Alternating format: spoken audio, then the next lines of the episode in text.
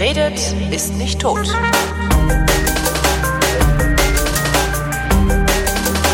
Es gibt eine Bachelorarbeit. Ihr Titel lautet Umstände und Voraussetzungen für Wernher von Brauns Eintritt in das Heereswaffenamt. Wernher von Braun ist dieser Raketenforscher, der Vater der Mondfahrt oder so ähnlich wird er genannt. Und die Bachelorarbeit geschrieben hat Christopher Lauer. Hallo Christopher. Hallo Holger Klein. Ähm, warum gerade das Thema? Ja, also das ist ja das, das ist ja Orchidee der Orchidee.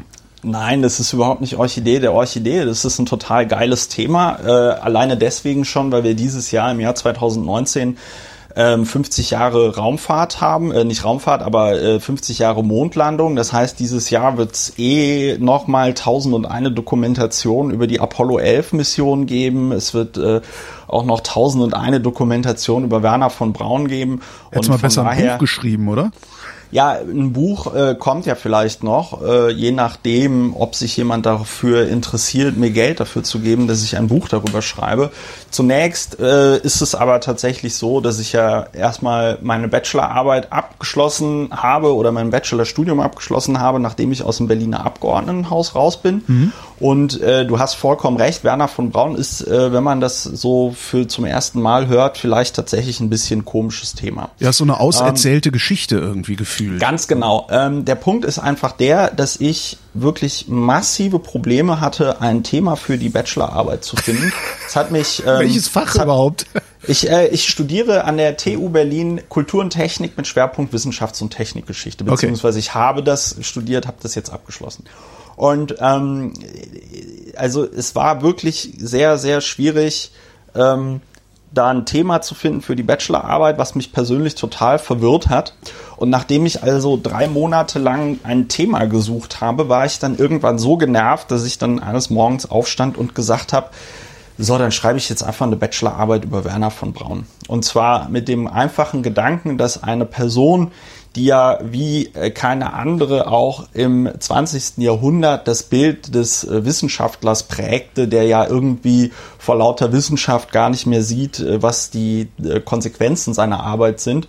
Ähm, dass da über den müssen ja mindestens schon fünf Bücher geschrieben worden sein und mhm. ganz offen gesprochen an der TU Berlin wird, wenn man seinen Bachelor schreibt, jetzt nicht wahnsinnig so wahnsinnig viel verlangt. Ja, das sind 25 Seiten ähm, man soll keine eigene Forschung betreiben. Und ähm, dann äh, habe ich gedacht, schreibst du einfach aus fünf Büchern das zusammen. was du zu Werner von Braun findest, kriegst dann da deine Note und dann kannst du überall sagen, dass du deinen Bachelor hast. Ne? Die Deutschen stehen ja so total auf diese, diese Abschlüsse und sonst irgendwas. Denkberechtigungsschein, äh, ja. Denkberechtigungsschein. Ähm, äh, ich persönlich kann da leider nicht so sehr viel draus ziehen, aber ähm, ich muss anerkennen, dass andere Leute das total geil finden. Solche Zettel, auf denen dann draufsteht, was man alles kann und was man alles hat. So, langer Rede, kurzer Sinn. Ich habe dann also mir Bernhard von Braun geholt, weil ich gedacht habe, also so alle Bücher, die es gibt. Es gibt da eine ähm, Biografie aus dem mhm. Jahr 2007. Die hat auch ganz viele tolle Preise gewonnen ähm, oder bekommen. Das ist die Biografie von Michael J. Neufeld von Braun ähm, Dreamer of Space, Engineer of War. Ja, da sieht man schon ungefähr, wie die Re wo die Reise hingeht. Michael J. Neufeld ist ähm, äh, Mitarbeiter am äh, Smithsonian, ist dort Leiter der historischen Abteilung und ist halt so der Werner von Braun Experte, mhm. der, weiß ich nicht, mindestens seit den 90er Jahren. Also im Grunde genommen, jede Dokumentation, die du siehst, alles, was du siehst, das ist Michael J. Neufeld, ja ähm, äh, als, als dann quasi wissenschaftlicher Berater. Okay. So. Ja. Ansonsten gibt's noch eine sehr äh, instruktive ähm, Monographie von ähm, Andreas, heißt der, glaube ich, Andreas Weyer, der ist Professor für Techniksoziologie. Das ist aber mehr so eine Rororo-Zusammenfassung. Ne? Du kennst diese Bände von Rororo, wo man zusammengefasst Ach so, Rororo, ne? ich dachte, ja. eine sehr rohe Zusammenfassung hatte ich jetzt. Äh, nein, nein, nein, das ist, das ist auch eine sehr rohe Zusammenfassung, aber es ist halt so so ein Roro-Rohbuch mhm. ähm, äh, äh, kennst du auch, ne? Ja. So, und ähm, dann gibt's noch ein Buch von ähm, dem, ich glaube, Werner heißt er, äh, Werner Eisfeld. Rainer, ja. Mhm. Rainer, Rainer Eisfeld, das heißt Mondsüchtig. Dieses Buch war insofern wegweisend, als er in den 90er Jahren nochmal in diesem Buch äh, äh, äh, nachweisen konnte, dass ähm, Werner von Braun doch deutlich mehr mit den äh, Arbeitssklaven bei der V2-Produktion zu tun hatte, als er zeitlebens immer behauptet hat. Ne? Ach, das also, ist, da, da, der hat behauptet, er hätte damit nichts zu, das, das kann man doch überhaupt nicht behaupten. Ja, doch, aber er hat das behauptet und äh, da kommen wir vielleicht noch später drauf. Also Werner von Braun hat immer gesagt, ich hatte damit nichts zu tun. Das war die SS. Wir wollten das ja alles gar nicht. Und Werner Eisfeld, äh, Rainer Eisfeld konnte dann sehr gut zeigen über äh, Aktenmaterial aus der Zeit, dass ähm, die äh, zum Beispiel Bestellung für diese Sklavenarbeiter, die ging halt äh, von den Ingenieuren dort aus. Ne? Also das war nicht, dass da irgendwie ähm, äh, dass da irgendwie jetzt die SS äh, gesagt hat, so jetzt brauchen wir mehr Zwangsarbeiter, sondern das war ganz klar eine Vorgabe durch die Ingenieure. Ähm, Eisfelds. Äh, eine Vorgabe Eisfeld durch die Ingenieure, Zwangsarbeiter zu beschaffen oder überhaupt egal wen, Hauptsache Arbeitskraft? Nee, die, ähm, die haben die quasi bestellt. Also das okay. war wohl, das war so im Dritten Reich, du konntest dann quasi so äh, an, Anforderungen machen, ja, mhm. dass mhm. du gesagt hast, wir brauchen da Leute. Und ähm, es ist auch mittlerweile, ähm, gilt es als gesichert, dass Braun zum Beispiel selber im KZ Buchenwald war, um sich dann dort ähm, ja, äh, eben äh, fähige Arbeitssklaven auszusuchen, die, ähm, die dann die V2 bauen sollten. Und die V2 als Waffe ist auch die Waffe, da sind sich Historikerinnen und Historiker einig, bei deren Produktion auch tatsächlich mehr Leute gestorben sind als durch deren Einsatz. Alter Vater. Das kann man, wie gesagt, alles schön bei Eisfeld nachschauen. Ja. Ähm, ich habe mich in meiner Bachelorarbeit auf was ganz anderes konzentriert, nämlich noch die Zeit bevor Werner von Braun angefangen hat, V2-Raketen zu bauen. Und das hatte den einfachen Grund, dass ich mir diese Biografie von Neufeld äh, durchgelesen habe, dann noch die beiden anderen Bücher von Weyer und ähm, Eisfeld und halt wirklich feststellen musste, okay, ähm, es gibt nicht so viel seriöse Literatur dazu.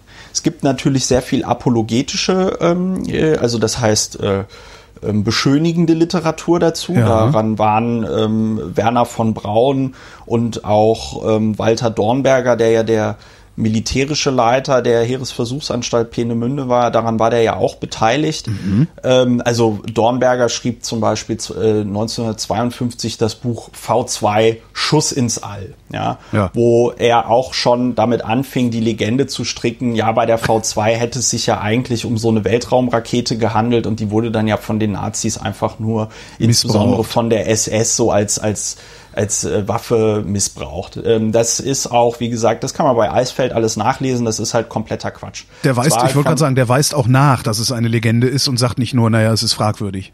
Nein, nein, nein, der, okay. der, der, du kannst, du kannst ähm, im Grunde genommen seit den 30er Jahren, seit Anfang der 30er Jahre hat die Reichswehr, also die Vorgängerinstitution der Wehrmacht, mhm. ähm, ähm, eben bei diesem Heereswaffenamt, auf das wir gleich noch zu sprechen kommen, an Raketen geforscht und zwar im Grunde genommen als günstigen Ersatz zur Artillerie. Ja. Und ähm, das waren halt eben Artilleristen, die wollten halt eine ähm, jetzt fällt mir nur das englische Wort ein, Payload. Ähm, die äh, wollten halt, äh, äh, Nutzlast. Ja, ja, die wollten halt einfach eine, eine, eine große Nutzlast in Form von Sprengstoffen mit Zünder, wollten die einfach über eine große Distanz verschicken. Und ähm, daran siehst du auch, dass denen eben diese ähm, den war, den war das mit dem Weltraum, war, da, war denen das Pups egal. Die haben ja. tatsächlich nicht so weit gedacht. Also ich sag mal, es wäre ja auch ein einfaches gewesen zu sagen, okay, ähm, wir äh, konstruieren dann einfach irgendeinen Satelliten, den wir wieder zurück auf die Erde schicken. Ja, mhm. also wenn das ein groß genuger Brocken ist, könntest du ja auch sowas auf äh, als als Waffe einsetzen oder so. Das ist jetzt ein bisschen sehr futuristisch, aber ne, so über solche Sachen hätte man ja nachdenken ja. können. Das war denen aber egal. Die wollten einfach wirklich, die haben wirklich in dieser in dieser ballistischen Kurve gedacht. Die haben nicht gedacht in wir schießen was hoch und dann kreist das die ganze Zeit um die Erde und dann fällt das irgendwie runter oder so. Ja. Ähm, wir waren bei Walter Dornberger, der angefangen hat, äh, also diese Legende zu stricken. Wir haben dann in den 50er Jahren eine erste Biografie, die autorisiert ist von einem, ich glaube, äh, Gattmann oder Gartmann hieß der ähm, äh, Autor. Das war so eine Monographie, äh, weiß ich nicht, äh, tolle Ingenieure des 20. Jahrhunderts ja. oder so, ja, so große Denker, bla bla bla, Werner von Braun Ähm, genau, der Punkt, der Punkt, um da, genau, um darauf zurückzukommen. Ich habe gemerkt, es gibt halt nur wenig seriöse Literatur. Das ja. hat auch damit zu tun, dass sich mit Werner von Braun und der Raketentechnik oft nur so Ingenieure beschäftigen, die keine historische Ausbildung haben. Und sich und natürlich so, auch eher für die Technik äh, interessieren ja, wahrscheinlich, genau. ne? Ja. Am Ende, am Ende sich halt vor allen Dingen für die Technik interessieren und weniger für die sozialen Zusammenhänge. Mhm und denen auch tatsächlich, das muss man einfach so sagen, die historische Ausbildung fehlt, um dann mal so ein paar Quellen auch irgendwie kritisch einzuordnen. Ja. ja? Ähm, das heißt, es ist da viel komisches Zeug auf dem Markt. Und mir ist einfach eine Sache aufgefallen beim Lesen von ähm, Werner von Braun. Äh, der hat auf mich persönlich beim ersten Mal lesen so ein bisschen, ja, der hat auf mich einfach den Eindruck eines Hochstaplers gemacht. Und zwar, okay. weil ich nicht weil ich nicht, weil ich für mich nicht festmachen konnte, was ist denn jetzt Werner von Brauns originäre Leistung in diesem ganzen Raumfahrzeug? Ja? Und ähm, dazu muss man wissen, Werner von Braun hat in seinem ganzen Leben keine einzige wissenschaftliche Arbeit verfasst, außer seine Dissertation.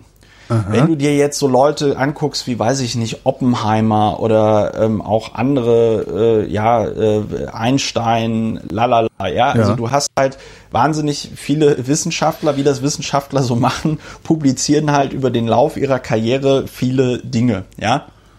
Ähm, ähm, war das, das damals auch schon, war das damals auch schon üblich, weil vielleicht waren ja andere Zeiten, da hat man noch nicht nee, so viel nee, publiziert. Nee, nee, also, nee, nee. Ja, also ich meine, das war ja, das ist ja, äh, Einstein hat ja seine Relativitätstheorie auch in den 20er Jahren publiziert ja. und so. Ne? Ja. Also das ist schon die Zeit, in der es ganz normal war, weiß ich nicht, wissenschaftliche Aufsätze in Fachzeitschriften zu äh, publizieren. Ja, auch in vor allen Dingen, wenn du der Vorreiter der Weltraumfahrt bist, äh, wirst du das wahrscheinlich so, erst recht machen. Ja, genau. Stimmt. Und das Einzige, was Werner von Braun immer gemacht hat, ist halt Prosa schreiben. So und also ne, so Prosa über was, wie man toll ein Raketenteam managt, Prosa ah, okay. darüber, äh, wie der Mensch mal auf dem Mond landen könnte, la la la la la. Aber Werner von Braun hat jetzt nie irgendwie einen Artikel veröffentlicht, so nach dem Motto äh, äh, Lagekontrolle äh, bei ferngesteuerten, genau. ja, ja, genau, ja.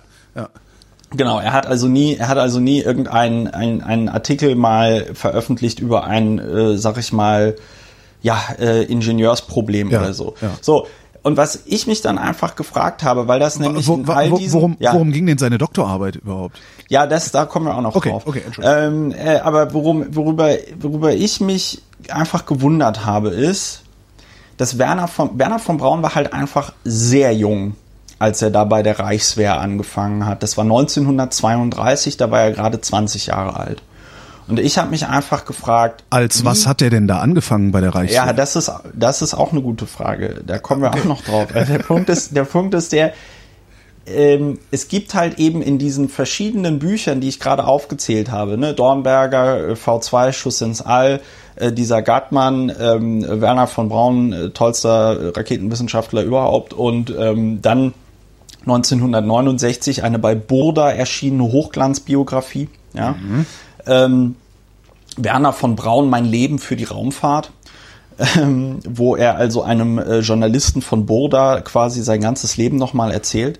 Es gibt immer verschiedene Geschichten, wie Werner von Braun zur Reichswehr gekommen ist. Aha. Und das fand ich halt einfach komisch, weil ich mir gedacht habe, bei so einem Schlüsselerlebnis, weißt du, wenn mich jemand fragt, äh, nachts um drei, Christopher Lauer, warum bist du damals in die Piratenpartei ja. eingetreten, erzähle ich immer dieselbe Geschichte, sag ja, ich natürlich. immer. Äh, ja, ich ja. war in China. Genau. Ähm, ich habe gesehen, wie Diktatur und Kapitalismus funktioniert. Ich wollte nicht, dass das so wird in Deutschland und Europa. Deswegen habe ich angefangen, mich in einer Partei zu, äh, zu, zu, ja. zu engagieren. Ne? Das ist immer dieselbe Geschichte. Bei Braun ist das in der, in der Darstellung von Dornberger, sagt Dornberger, ja, und da war da dieser Raketenflugplatz Berlin und da haben wir den Braun gesehen, da habe ich dem äh, äh, Becker, also das war der Vorgesetzte von Dornberger, dem habe ich vorgeschlagen, er soll doch mal den Braun einstellen. Hm, komisch. Dann ähm, äh, gibt es eine Darstellung von ähm, Braun selbst eben in dieser in den 50ern erschienenen Biografie. Da heißt es, der Professor Becker, da müsste man jetzt noch zu erzählen, wer das ist. Karl Becker war zum damaligen Zeitpunkt 1930 äh, bis 1. Oktober 1932 war der, der Abteilungsleiter der Abteilung 1 des Heereswaffenamtes Prüfwesen. Und äh, als solcher war er der Leiter, der Abteilungsleiter der ballistischen und der Munitionsabteilung. Ja, mhm. so. Und ähm, äh, als solcher in dieser Funktion hat er auch dann quasi dieses Raketenprogramm der Reichswehr angeleiert. Der, mhm. Be der Bäcker kam von der Artillerie, ja, und äh, durch auch den Versailler Vertrag konnte, äh, war die Reichswehr quasi immer auf der Suche nach günstigeren Methoden, äh, Sachen zu machen, ja. ja weil Deutschland einfach nicht die Mittel hatte. Und deswegen äh, hielt der Bäcker halt diese Raketen für für gut, weil er der, weil, weil so eine Rakete ist im Grunde genommen ja ein, ein, ein, ein Artilleriegeschoss ohne dass du so eine äh, Haubitze oder so brauchst. Ja. Ne? Das macht die, das macht die Rakete erstmal in der Theorie total interessant, mhm. weil du logistisch halt viel weniger Aufwand hast, ähm, um Dinge zu tun. Ja, ja. Ähm, also du, du auch im Gewichtsverhältnis zu jetzt, weiß ich nicht, Granaten. Da gibt's auch, da gibt's auch so Besprechungen, wo sie dann gegenrechnen, ja, wenn man jetzt eine Nebelwand, also das war tatsächlich, war damit gemeint, Nebel, ähm, einfach so als mobile Deckung, wenn man die mit, weiß ich nicht, Granaten legen will, dann brauchst du so und so viel und dann brauchst du eine mindestens so und so schwere Haubitze und mit Raketen hätte man eine Gewichtsersparnis von und man müsste auch mhm. weniger Pulver verwenden und so weiter und so fort. Ja, also das war wirklich so eine ganz rationale Rechnung.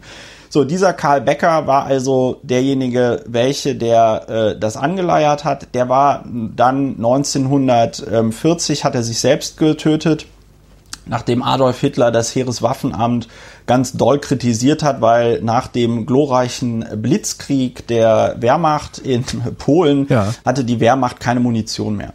Das war einfach großes Glück, dass äh, zum Ende der Munition Sie haben sich echt auch leer äh, geschossen.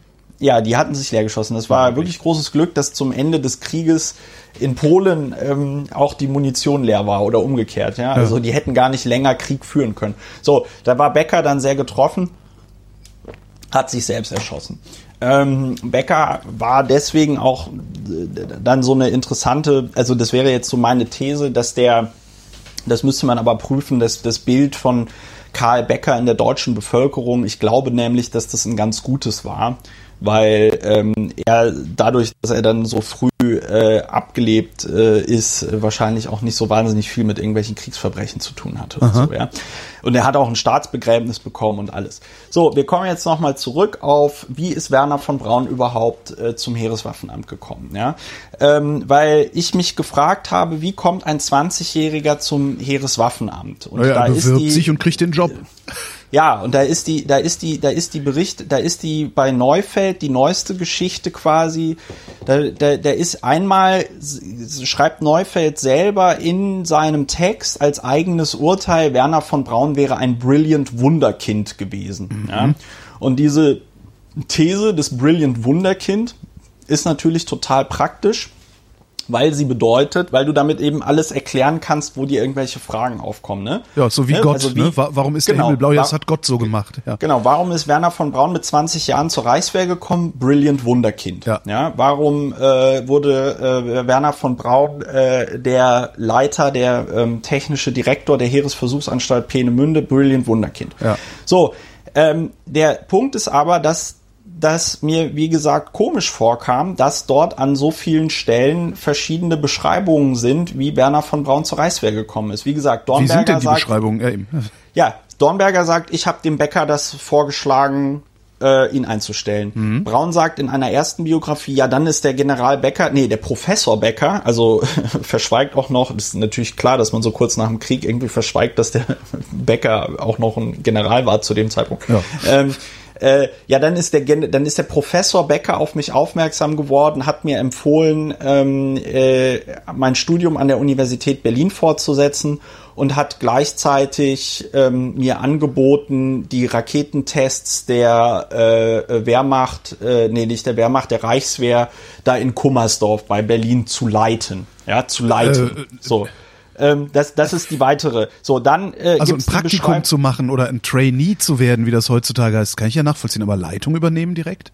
Ja, mit 20 Jahren. Brilliant Wunderkind. Ja. So, äh, das, das Praktische ist natürlich, Becker war zu dem Zeitpunkt ja tot. Man konnte ihn nicht mehr fragen. Das war ah. für Werner von Braun schon mal sehr. Äh, das ist eben das Witzige. Sobald man anfängt, die Geschichte von Werner von Braun wirklich mal einfach kritischer zu lesen, ja, ja und mit diesem äh, äh mit Werner von Braun einfach zu lesen mit dem Gedanken, okay, das könnte irgendwie ein Hochstapler sein, so ein kleiner zu Gutenberg, ja, ja. Ähm, dann lesen sich viele Ereignisse in seiner Geschichte auf einmal ganz anders, beziehungsweise man äh, liest sie kritischer.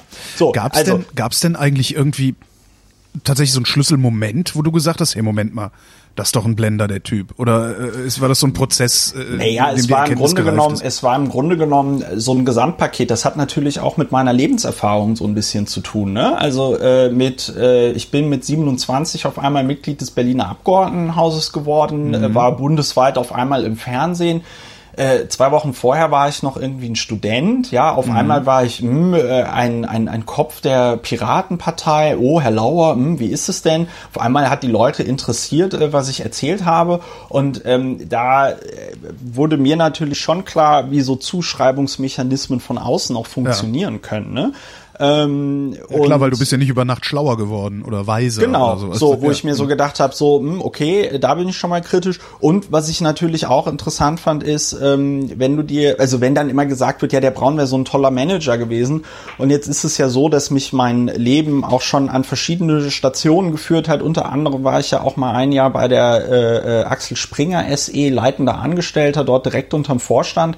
Und wenn du dort äh, einfach siehst, wie so ein Industrie, also Industrieunternehmen ist das falsche Wort, aber wenn so ein großes Unternehmen, das so CEO-kapitalistisch organisiert Konzern, ist, ja. wie so ein Konzern funktioniert, dann ähm, äh, bekommt man natürlich auch nochmal Erkenntnisse darüber, wie viel tut denn jetzt tatsächlich so ein einzelnes Vorstandsmitglied und wie viel dieser Arbeit wird eigentlich von Leuten ähm, erledigt, die sich dann halt eben, ja, die eben dafür eingestellt sind, diese Arbeit zu erledigen. Ne?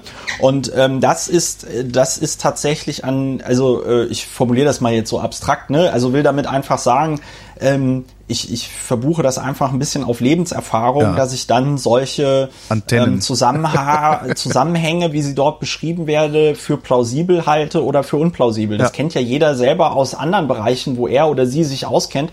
Wenn du irgendeine Beschreibung von irgendwas liest und dich aber mit dem Thema auskennst, dann hast du gegebenenfalls das Gefühl, hm, das könnte aber stimmen, beziehungsweise hm, das könnte aber nicht stimmen. Äh, das wirkt auf mich hier irgendwie komisch. Und ich hatte bei Braun halt echt einfach immer das Gefühl beim Lesen, ne, das kann nicht sein. Mhm. Und was ich auch ganz ehrlich sagen musste beim Lesen dieser Neufeld-Biografie, also da war für mich tatsächlich so ein Schlüsselerlebnis dieser Moment, wo er zu Braun schreibt, Brilliant Wunderkind. Weil da fühlte ich mich auch so ein bisschen bei meiner Historiker-Ehre gepackt.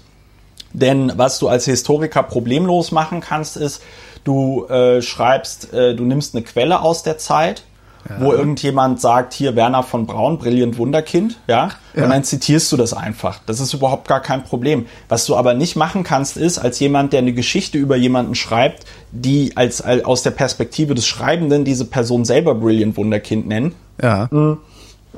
Weil dann wird ja vollkommen klar, dass dir da die kritische Distanz fehlt. Mhm. So. Das war so ein Schlüsselerlebnis. Ja, und dann habe ich mich halt einfach, äh, dann bin ich halt, dann ist das halt einfach so vollkommen eskaliert, meine Bachelorarbeit, weil dann wollte ich es halt wissen. Ne? Ja. Ähm, das heißt, ich habe mir Akten im Wert von, also weil die Firma so teuer ist, ich habe mir für 1000 Euro Akten beim äh, Bundesarchiv äh, digitalisieren lassen. Wie, das kostet Geld? Ich dachte, das wäre, Ja klar kostet das, das Geld. Das, das ist unser Archiv die, die, die, die, die, die äh, Reproduktionsgeschichten da, also nicht Reproduktion im Sinne von Fiki Fiki, ja. aber wenn du Reproduktion im Sinne ja. von digitale Reproduktion, ähm, beim Bundesarchiv, das ist nochmal eine andere Geschichte. Das Lagern die die Akten im Original und müssen die erst noch digitalisieren? Sind die so rückständig? Ja, ja, ja. Krass. Ja, ja. Das ist, nein, die sind sogar noch rückständiger, aber ich, wir können das, ich kann da jetzt nicht drüber reden. Sonderfolge Bundesarchiv. Weil, genau, dann wäre das echt klar. Sonderfolge Bundesarchiv. Okay, okay. Auf jeden Fall, der, ähm, äh, ich habe mir halt für 1000 Euro Akten ähm, äh, äh, digitalisieren lassen beim Bundesarchiv. Ich bin eine Woche nach ähm, München gefahren ins Deutsche Museum und habe mir dort den Nachlass von Johannes Winkler und von Rudolf Nebel ähm, äh, äh, angeguckt. Das sind zwei Personen, mit denen Braun damals äh, zu tun hatte. Ähm, ich habe mir das halt alles, ähm, ich habe mir halt sehr viel Aktenmaterial reingepfiffen und ich habe im Bundesarchiv eine Quelle auftreiben können, die, äh, das lag jetzt nicht an meiner genialen Recherchefähigkeit, aber ähm, das, äh, das lag tatsächlich, ähm, ja, das war einfach, das war komisch. Es gibt nämlich beim ähm, Bundesarchiv einen äh, Text, der nennt sich Anfang der Raketenentwicklung beim Heereswaffenamt Prüfwesen. Ach. Der, der Text liegt da seit den 70er Jahren. Ähm, und der Text wurde geschrieben von Ernst Ritter von Horstig. Auf den äh, kleinen Racker kommen wir gleich auch noch. Klingt wie ein Fantasiename, aber gut. Ja, ja klingt wie ähm, Lorenzo von Matterhorn, genau. ist aber tatsächlich ähm, Ernst Ritter von Horstig ist äh, tatsächlich ein echter Mensch. Okay. Mm. Und der spielt gleich noch eine ganz, ganz große Rolle. Ähm, also ich habe ganz viele Quellen aufgetrieben, teilweise auch ähm, neue. Ich habe ja. ja. Du bist, du bist auch mit mit äh, also was war eigentlich dein Ziel? Du wolltest nachweisen, dass er ein Hochstapler ist oder warst du Also ich habe halt irgendwann ich habe halt irgendwann gemerkt, das stimmt halt alles so vorne und hinten nicht und im Moment bin ich halt der Meinung, ähm, diese Geschichte auf Werner von also die Frage als Historiker, die man sich ja stellen muss, ist, was für eine Geschichte will ich eigentlich? Worüber will ich eigentlich Dinge erzählen? Ja. Und ähm, diese Heroengeschichte, wie sie da geschrieben worden ist, war auch meiner Meinung nach im Grunde genommen 2007, als diese Braun-Biografie von Neufeld rausgekommen ist, ähm, nicht mehr zu halten, einfach weil da die äh, Wissenschafts- und Technikgeschichte und ich glaube auch die allgemeine Geschichte mittlerweile deutlich weiter ist, so von den Konzepten her, ja. ja. Also die sind ja mittlerweile auch alle so bei Akteursnetzwerken, ne, also weg von der Geschichte des genialen Einzelerfinders, ne. Man erkennt immer an, dass es auch eine Teamleistung äh, war, ja. ja Teamleistung ist natürlich auch immer schwierig, weil ich bin schon auch ein großer Verfechter davon, dass äh, Team bedeutet, toll ein anderer macht ja. und äh, there, there is an eye in Team, it hides in the A-hole. Ja? ja. Also ähm, es ist, also Team bin ich auch immer, ich bin, also langer Rede, kurzer Sinn, wenn Leute über Team reden, dann muss man, dann muss, müssen einem immer die Alarmglocken angehen. Werner von Braun hat auch immer toll über sein Team geredet. Ah, ja. Langer Rede, kurzer Sinn. Ähm, äh, das ist im Grunde genommen entspricht das schon eigentlich nicht mehr so den Ansätzen, die die Wissenschafts- und Technikgeschichte heute verfolgt. So eine, so eine monokausale und dann kam Werner von Braun und, und hat, hat der Menschheit die äh, Flüssigkeitsrakete geschenkt. Ja. ja.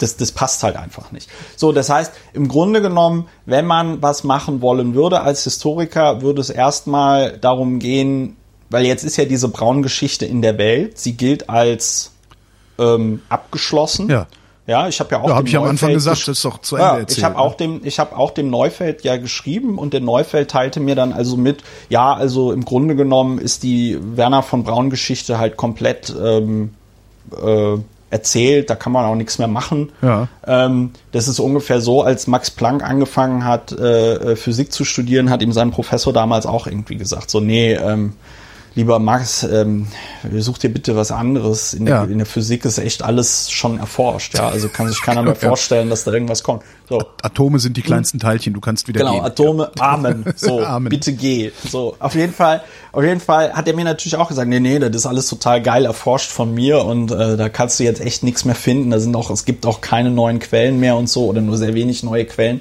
bla bla bla. Das fand ich halt schon lustig, also insbesondere vor dem Hintergrund, dass du im Internet seit dem Jahr, ich glaube 2013 oder so, diese Quelle da, Anfang der Raketenentwicklung beim Heereswaffenamt Prüfwesen, die findest du halt, wenn du Raketen eingibst oder Heereswaffenamt, ja. ja. Da poppt die da sofort auf in der Suchmaschine des Bundesarchivs.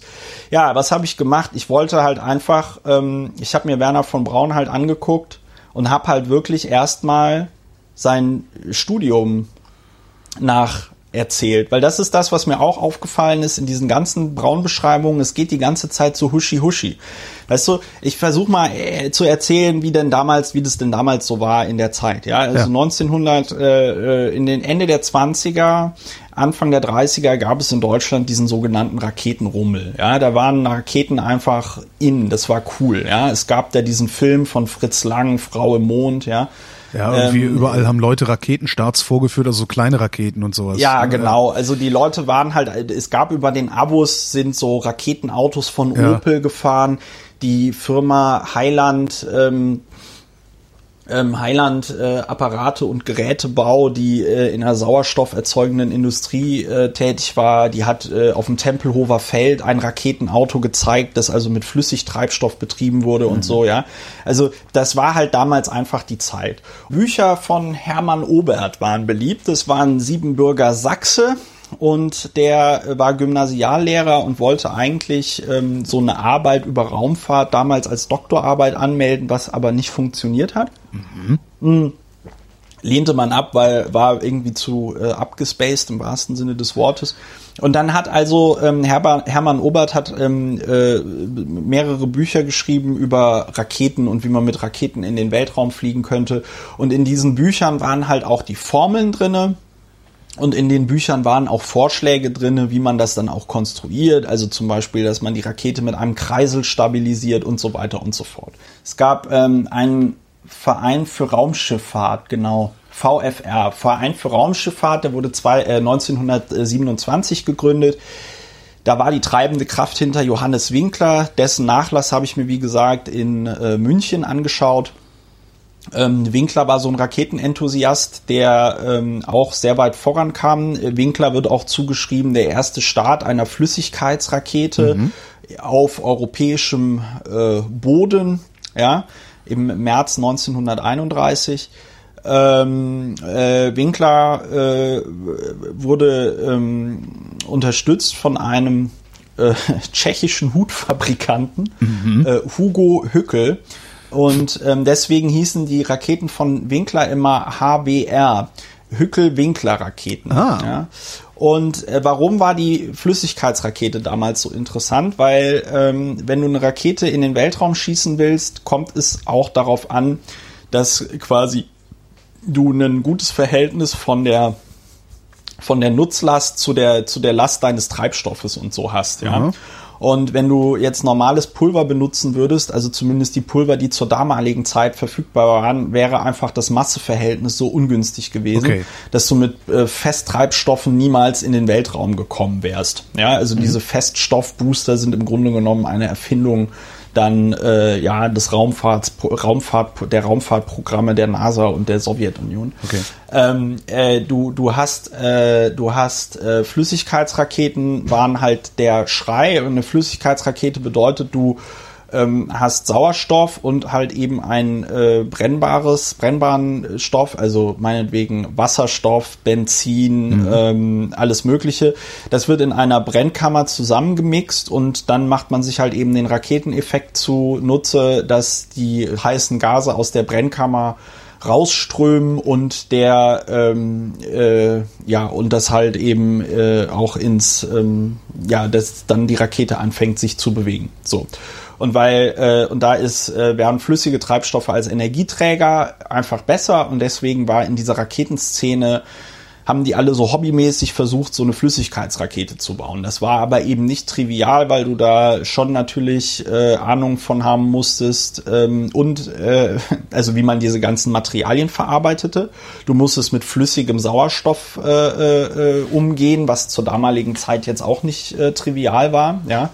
Ähm, weil ja, der sich sehr schnell ja Du konntest das Ding ja, ja, nicht einfach nur irgendwo hinfeuern. Du musstest dir ja auch Gedanken darüber machen, wie steuert man das, beziehungsweise wie genau, hält genau, man es du auf kann, Kurs. Genau, du ne? kannst ja. bei, bei, bei Feststoffraketen ist es total einfach. Die kannst du durch einen äh, Drall stabilisieren. Das geht bei Flüssigkeitsraketen nicht, weil du dann durch die Zentrifugalkraft der flüssige äh, ja. Sauerstoff äh, und der flüssige Treibstoff die kriegst du dann nicht mehr ordentlich vermischt und so. Also das war kein triviales Unterfangen. Und deswegen, ähm, und man muss sagen, das war ja noch vor der Digitalisierung. Ja. Ja.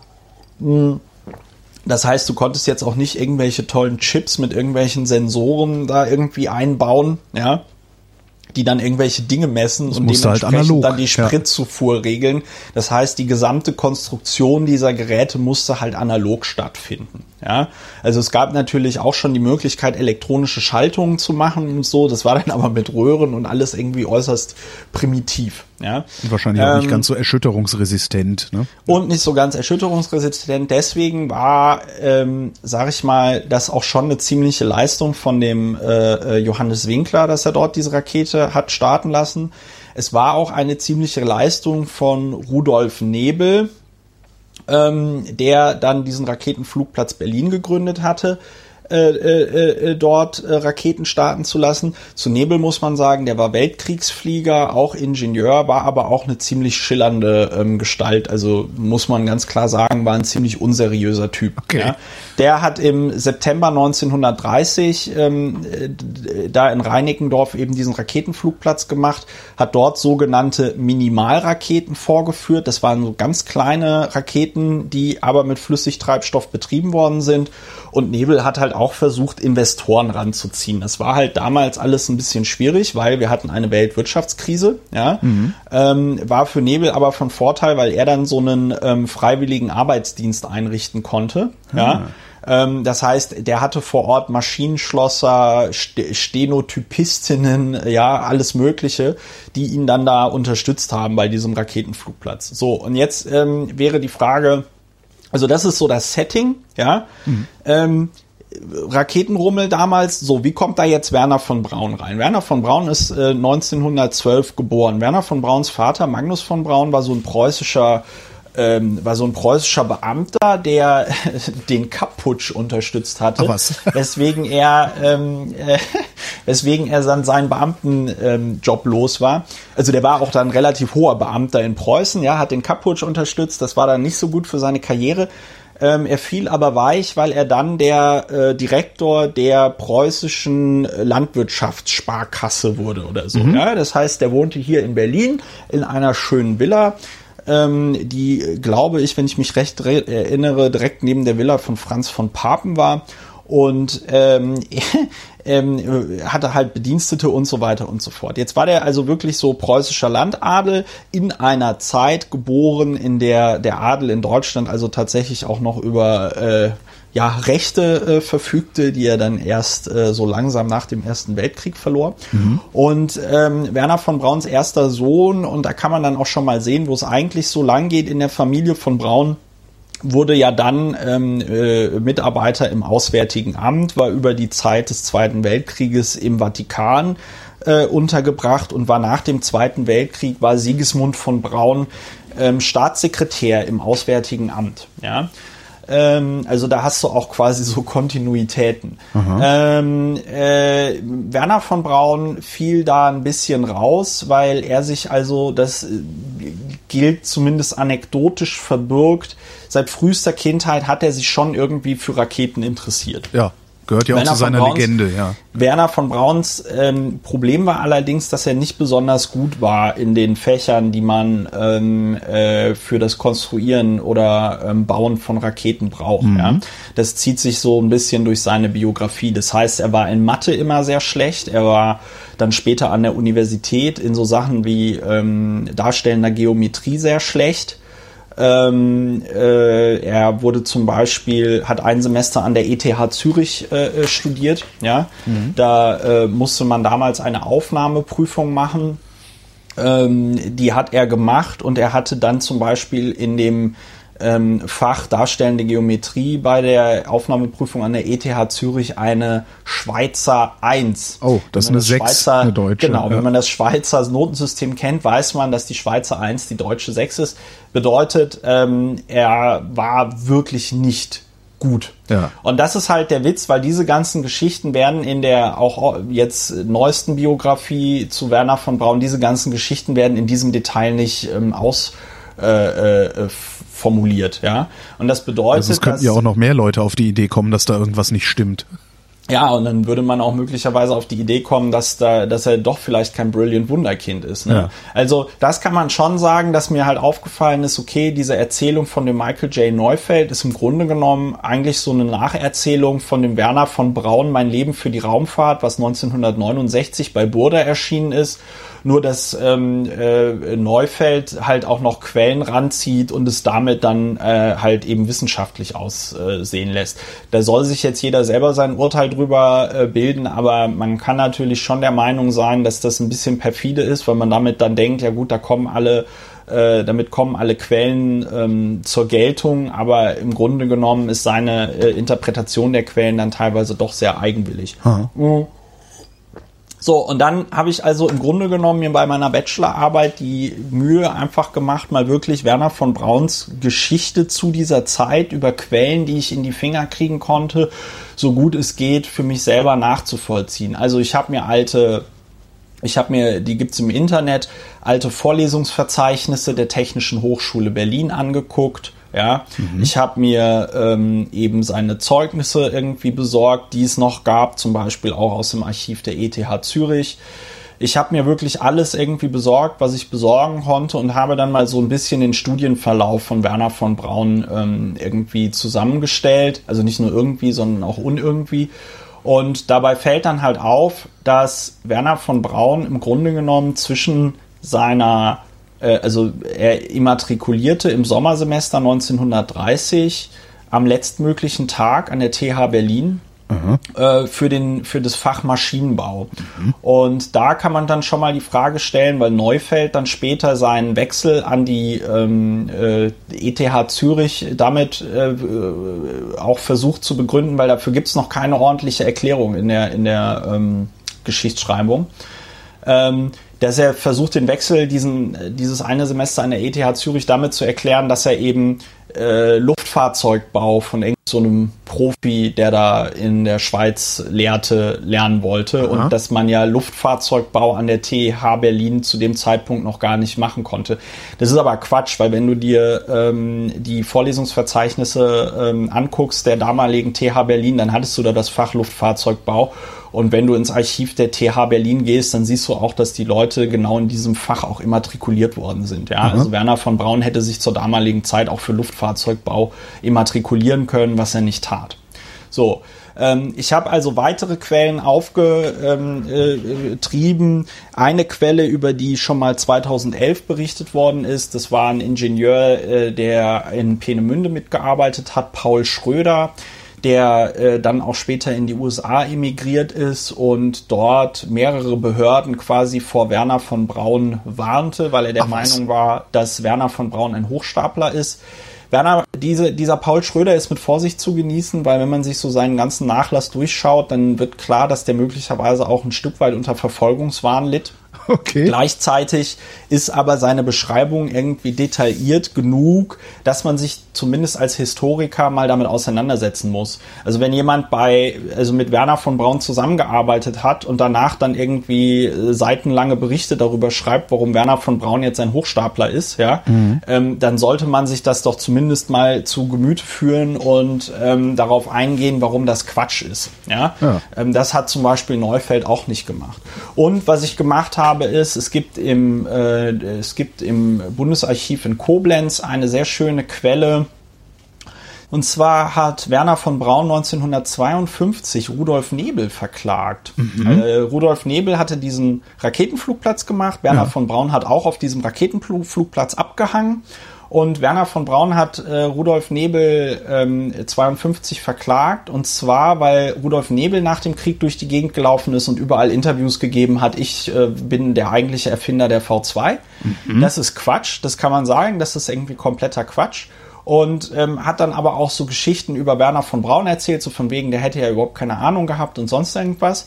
Ähm, und dann hat Rudolf, dann hat Werner von Braun äh, Rudolf Nebel verklagt vor dem Amtsgericht München und ähm, hat äh, eben im einstweiligen Rechtsschutz, also der hat eine einstweilige Verfügung gegen ihn erwirkt. Mhm. Und äh, da ist im Bundesarchiv in Koblenz in den Akten von Magnus von Braun, seinem Vater, das Endurteil dieses ähm, Gerichtsverfahrens ah. drin.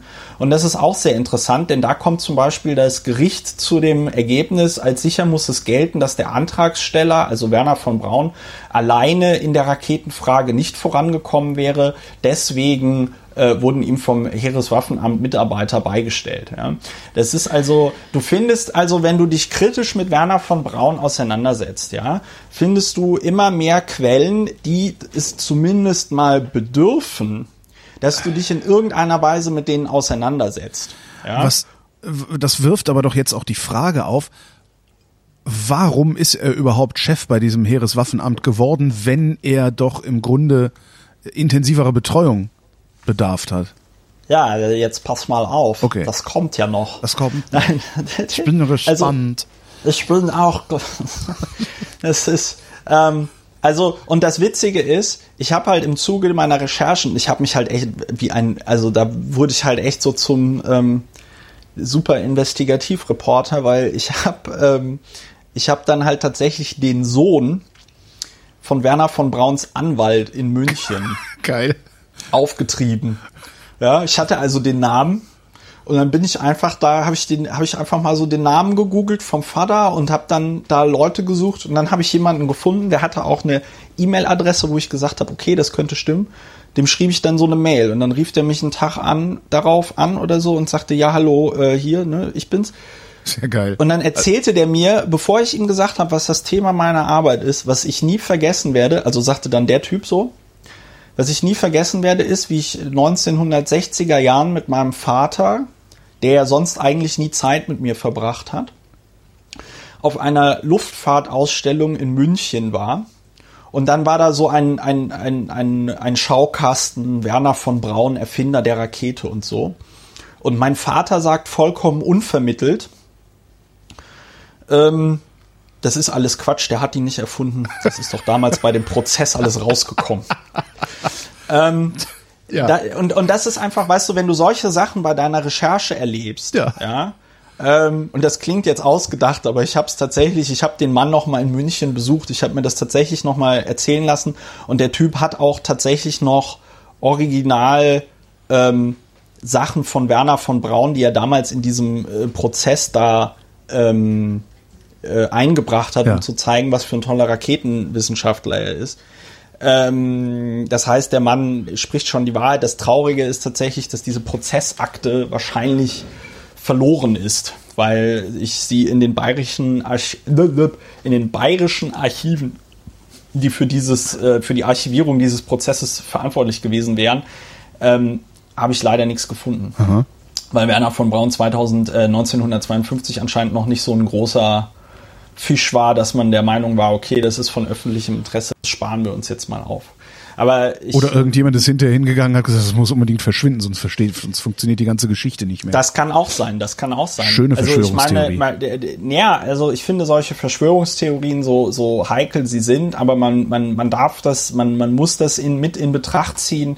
Ähm, Werner von Braun hat im Nachkriegsdeutschland natürlich auch eine ganz große Funktion erfüllt, nämlich als der tolle deutsche aufrechte Ingenieur, der den Amerikanern jetzt mal zeigt, wie das ähm, äh, äh, wie das funktioniert mit der Wissenschaft. Also das und vor allen Dingen, wenn man sich auch anguckt, wie Werner von Braun die Popkultur beeinflusst hat, ja, Ja. der Doc Brown bei ähm, äh, Zurück in die Zukunft, Der ja, heißt Brown wegen Werner von Braun? ja, genau, der Oh, wow. äh, Zurück in die Zukunft Teil 3, äh, wenn er da irgendwie in das Archiv der Stadt Hill Valley guckt und sagt, nein, nein, meine Familie hieß, als sie irgendwie äh, 1900 Paar und Paar Ja. nach äh, USA kommen, hießen wir noch von Braun, ja. Ah, okay. So, also ähm, äh, und er natürlich auch so von seinem ganzen Auftreten her und so äh, äh, oder zum Beispiel auch diese Geschichte mit ähm, die, die in die in die Hintergrundgeschichte von Doc Brown eingewoben ist, dass er so ein Teleskop geschenkt bekommen hat und dann Ja. bla und Jules Verne. Das ist auch das, was Werner von Braun immer erzählt. Ah, ja. Werner von Braun hat immer erzählt, ja,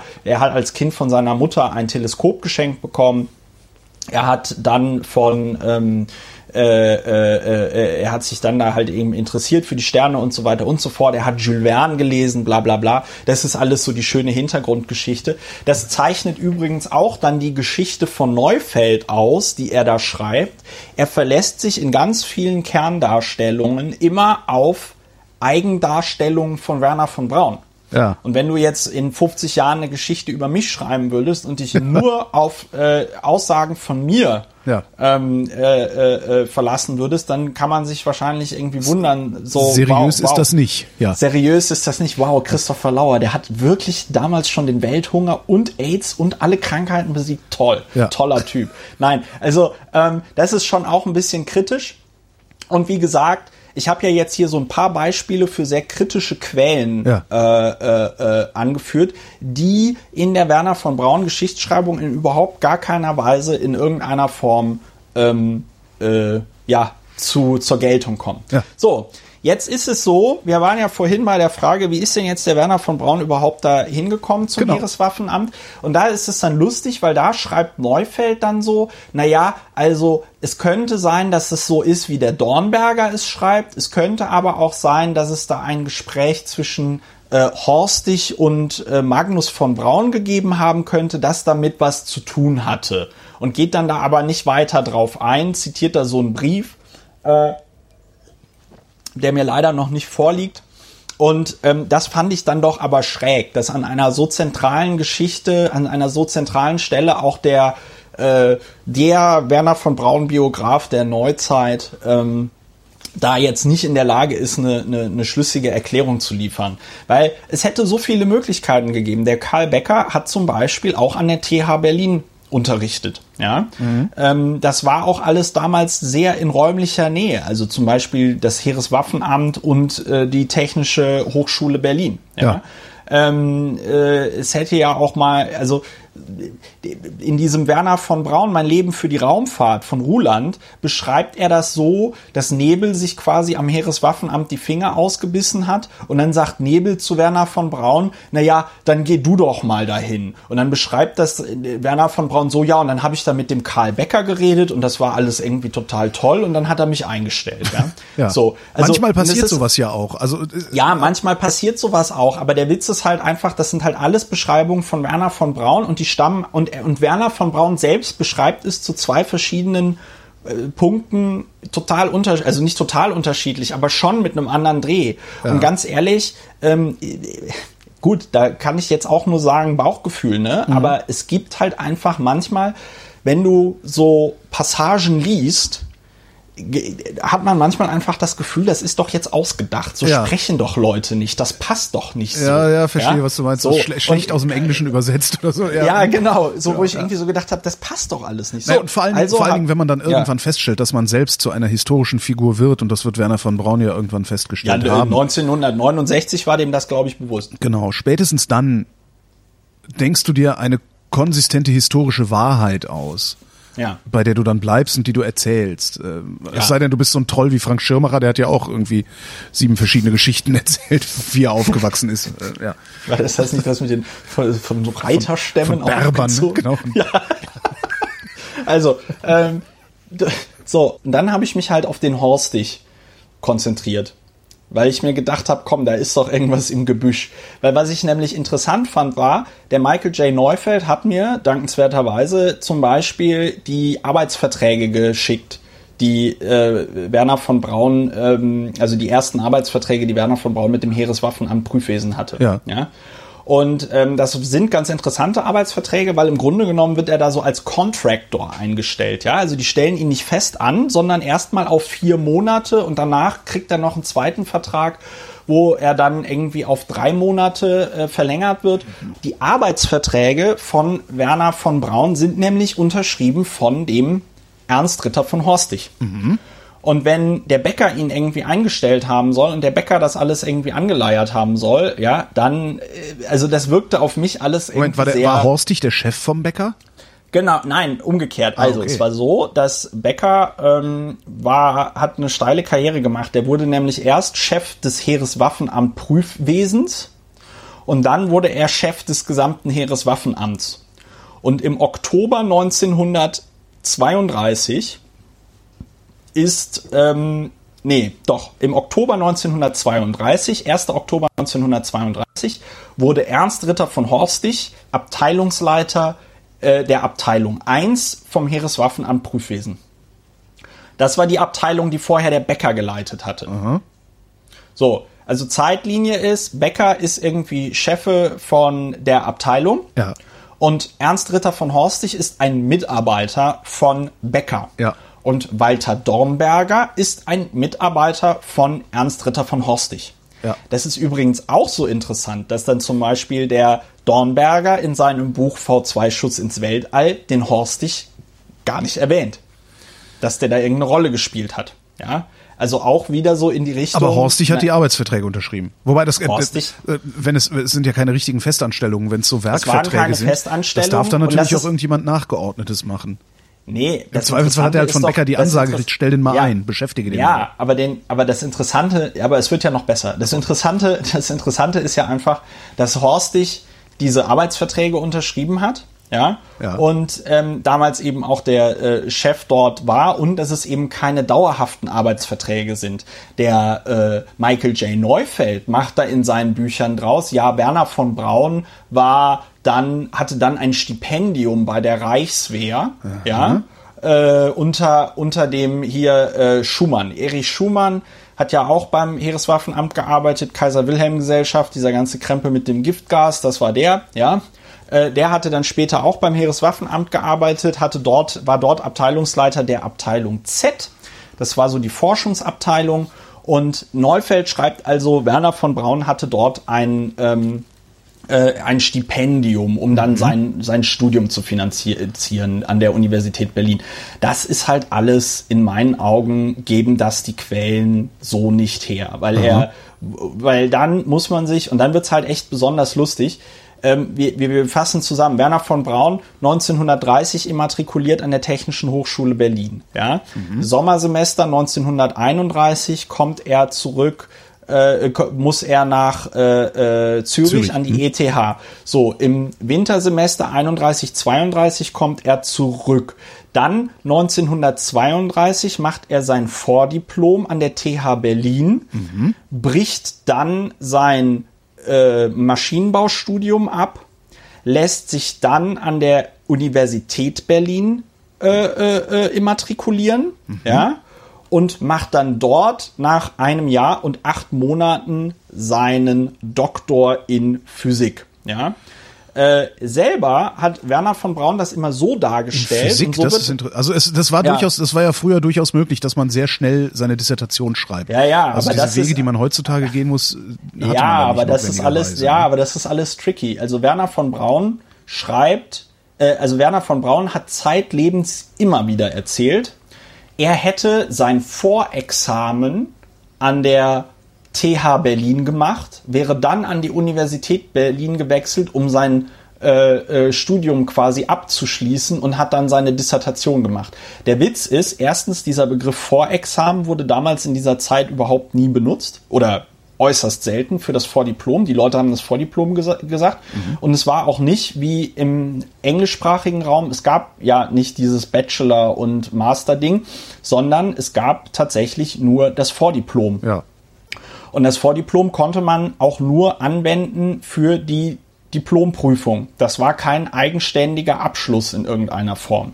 Werner von Braun erweckt also in seiner Erzählung immer den Eindruck, es hätte da irgendeine Form von fließendem Wechsel gegeben. Ja. Und das wird auch so von Neufeld übernommen. Neufeld schreibt in seinem Buch, ja, nachdem er die erste Hälfte seines Studiums an der TH Berlin abgeschlossen hatte, wechselte er an die Universität Berlin, bla bla bla.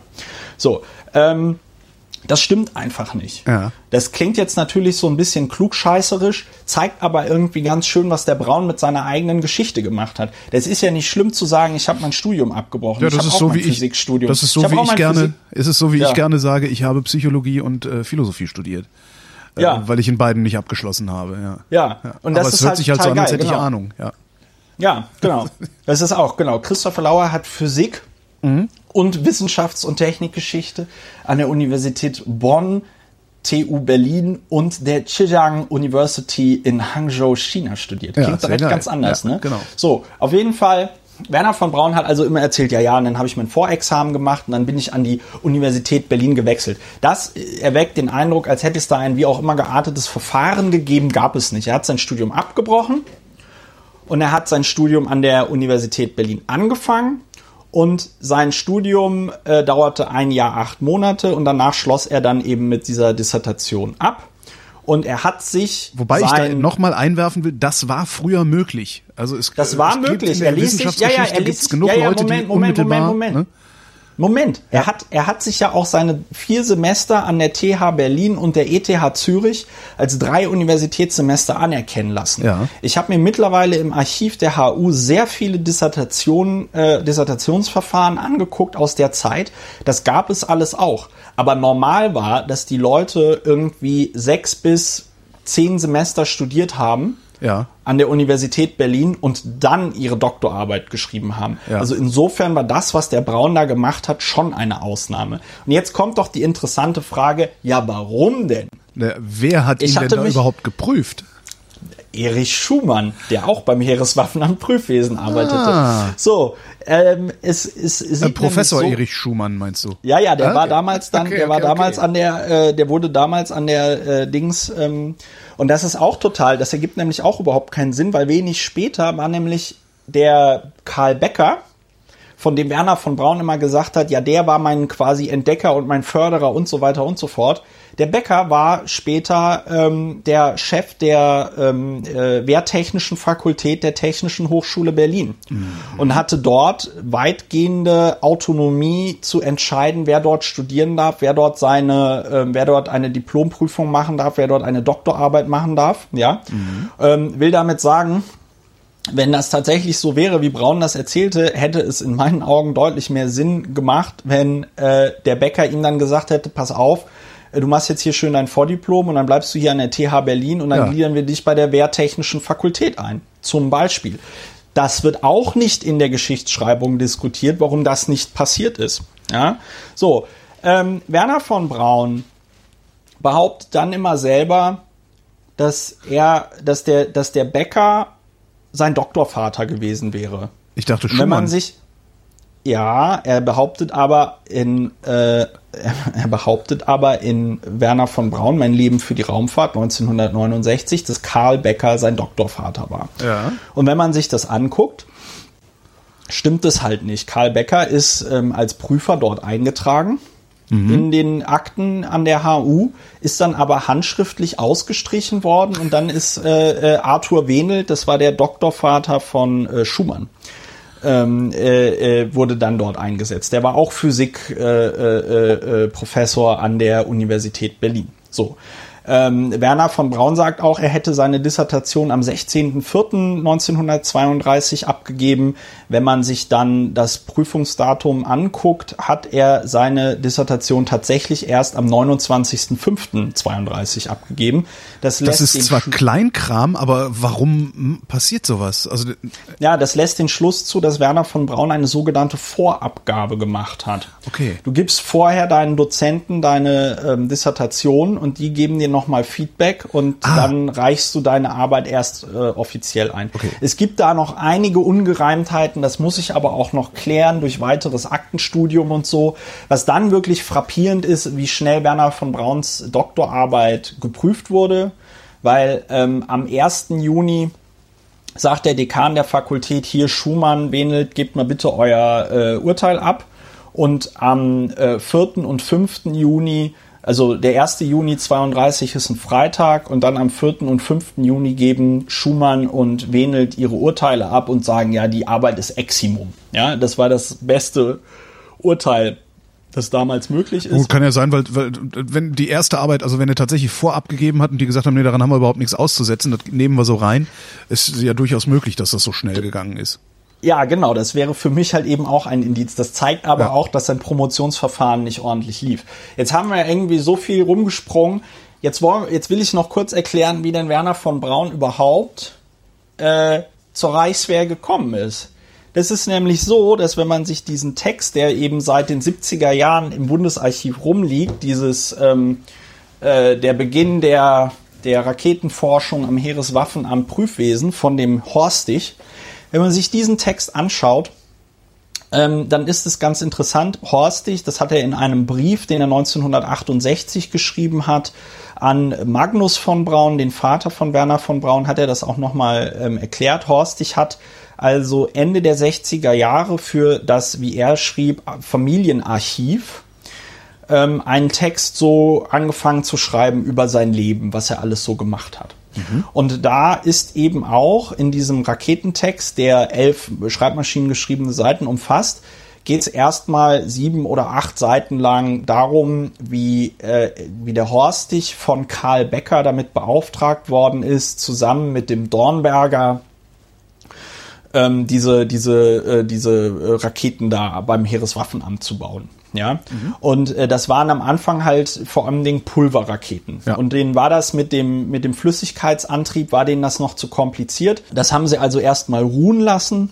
Und ähm, dann äh, beschreibt also Horst dich das in einer Ausführlichkeit und in einer Langweiligkeit, die zumindest mir ähm, zeigen, dass diese Quelle höchstwahrscheinlich sehr authentisch ist. Ja, also weil er beschreibt, er beschreibt dann ja, und dann bin ich in den Keller des Heereswaffenamtes gegangen und habe nach den Akten gesucht, die Becker von mir haben wollte. Wo ich so denke, so, ja, also es ist wirklich, also es ist wirklich so detailliert und so voller auch wirklich super uninteressanter Details, dass ich mir irgendwie denke, okay, das ist wirklich schwierig, sich sowas auszudenken. Langer Rede, kurzer Sinn dann, dann machen die folgendes. Dann gehen die auf den, dann beschreibt Horst dich das so, dass die auf diesen Raketenflugplatz Berlin gehen. Um sich das mal anzuschauen, was da so passiert. Ja. ja. Und ähm, dann schlägt Horst dich Karl Becker vor, lasst uns doch den Rudolf Nebel einstellen. Ja. Ähm, dann geht Horst dich zu Nebel und sie führen irgendwie Verhandlungen. Diese Verhandlungen beschreibt Horst dich so, dass sie, dass das Nebel immer absurdere, ähm, das Nebel immer absurdere Forderungen gestellt hat und dass sie deswegen dann auch schlussendlich äh, scheitern mussten. Ja, so. Und dann beschreibt Horst dich an der Stelle, wie ihm quasi äh, auch Werner von Braun aufgefallen ist. Horstig beschreibt quasi erste Begegnung mit Werner von Braun wie folgt wenn auch Herr von Braun nicht in der Lage war, bestimmte Angaben über Schubleistung, Verbrauch und Material zu nennen, also wir reden hier 1932, ja. äh, die sehen sich irgendwie auf dem Raketenflugplatz in Berlin. Ja? ja. Werner von Braun, das Brilliant Wunderkind, ja. Horstig redet hier über Werner von Braun. Wenn auch Herr von Braun nicht in der Lage war, bestimmte Angaben über Schubleistung, Verbrauch und Material zu nennen, so konnte man doch leicht erkennen, dass der Meister, Rudolf Nebel, ja, in Braun einen Schüler hatte, der trotz Fehlens einer technischen Vorbildung wissenschaftlich denken und anständig diskutieren konnte, soweit das überhaupt mit Herrn Nebel möglich war. Ja, so. Ähm, das ist äh, schon mal ein ganz geiles Urteil von dem Typen, der ihn dann später eingestellt hat. So, Ernst Ritter von Horstig hängt da also ab, trifft zum ersten Mal in seinem Leben Werner von Braun. Verhandlungen mit Rudolf Nebel scheitern. Ja. Ernst Ritter von Horstig wird dann am 1. Oktober 1932 Abteilungsleiter der äh, Abteilung 1 Ballistik und Munition des Heereswaffenamtes Prüfwesen und ist damit im Grunde genommen für die, also nicht nur im Grunde genommen, sondern ist damit für die, äh, für dieses Raketenentwicklungsprojekt verantwortlich, mhm. weil das zum damaligen Zeitpunkt da noch lag. So. Ähm, und dann dann beschreibt also Horstig, und das lese ich am besten vor, dann beschreibt Horstig, wie sie doch noch es schaffen, ein bisschen äh, von dem Wissen abzugreifen, was Rudolf Nebel da produziert hat. Ja, und zwar, da kam ein merkwürdiger Zufall uns zustatten, in die Atmosphäre von Herrn Nebel einzudringen. Mhm. Ich traf bei einem Herrenabend im Reichswehrministerium als junger Abteilungsleiter der Waffenamt Prüfwesen 1, also der Abteilung Waffenamt Prüfwesen 1, mit einem Minister von Braun zusammen, der gleich anderen Herren der höchsten Behörden in Berlin zu diesem Abend gebeten war. Im Laufe der Unterhaltung erkundigte ich mich, ach so, das wäre noch ein wichtiges Detail. Magnus von Braun war inzwischen unter Franz von Papen äh, äh, Reichsminister für Ernährung und Landwirtschaft. Ja? Sein Vater. Magnus von Braun, der Vater okay. von Werner von Braun. Ja. ja. Ja, im Laufe der Unterhaltung erkundigte ich mich, ob wohl ein Herr von Braun, den ich bei einem Raketenerfinder kennengelernt hatte, mit ihm verwandt sei. Damit hatte ich, ohne es zu ahnen, in ein Wespennest gestochen. Minister von Braun brachte ziemlich aufgebracht heraus, dass der genannte Herr sein Sohn sei. Alle Überredungskünste doch endlich von dem Raketenfritzen, also Zitat Horstig, ja, das hat er Ja, extra in ja. Anführungszeichen gesetzt, endlich von dem Raketenfritzen sich zu trennen und baldigst ein Hochschulstudium zu beginnen, seien fehlgeschlagen.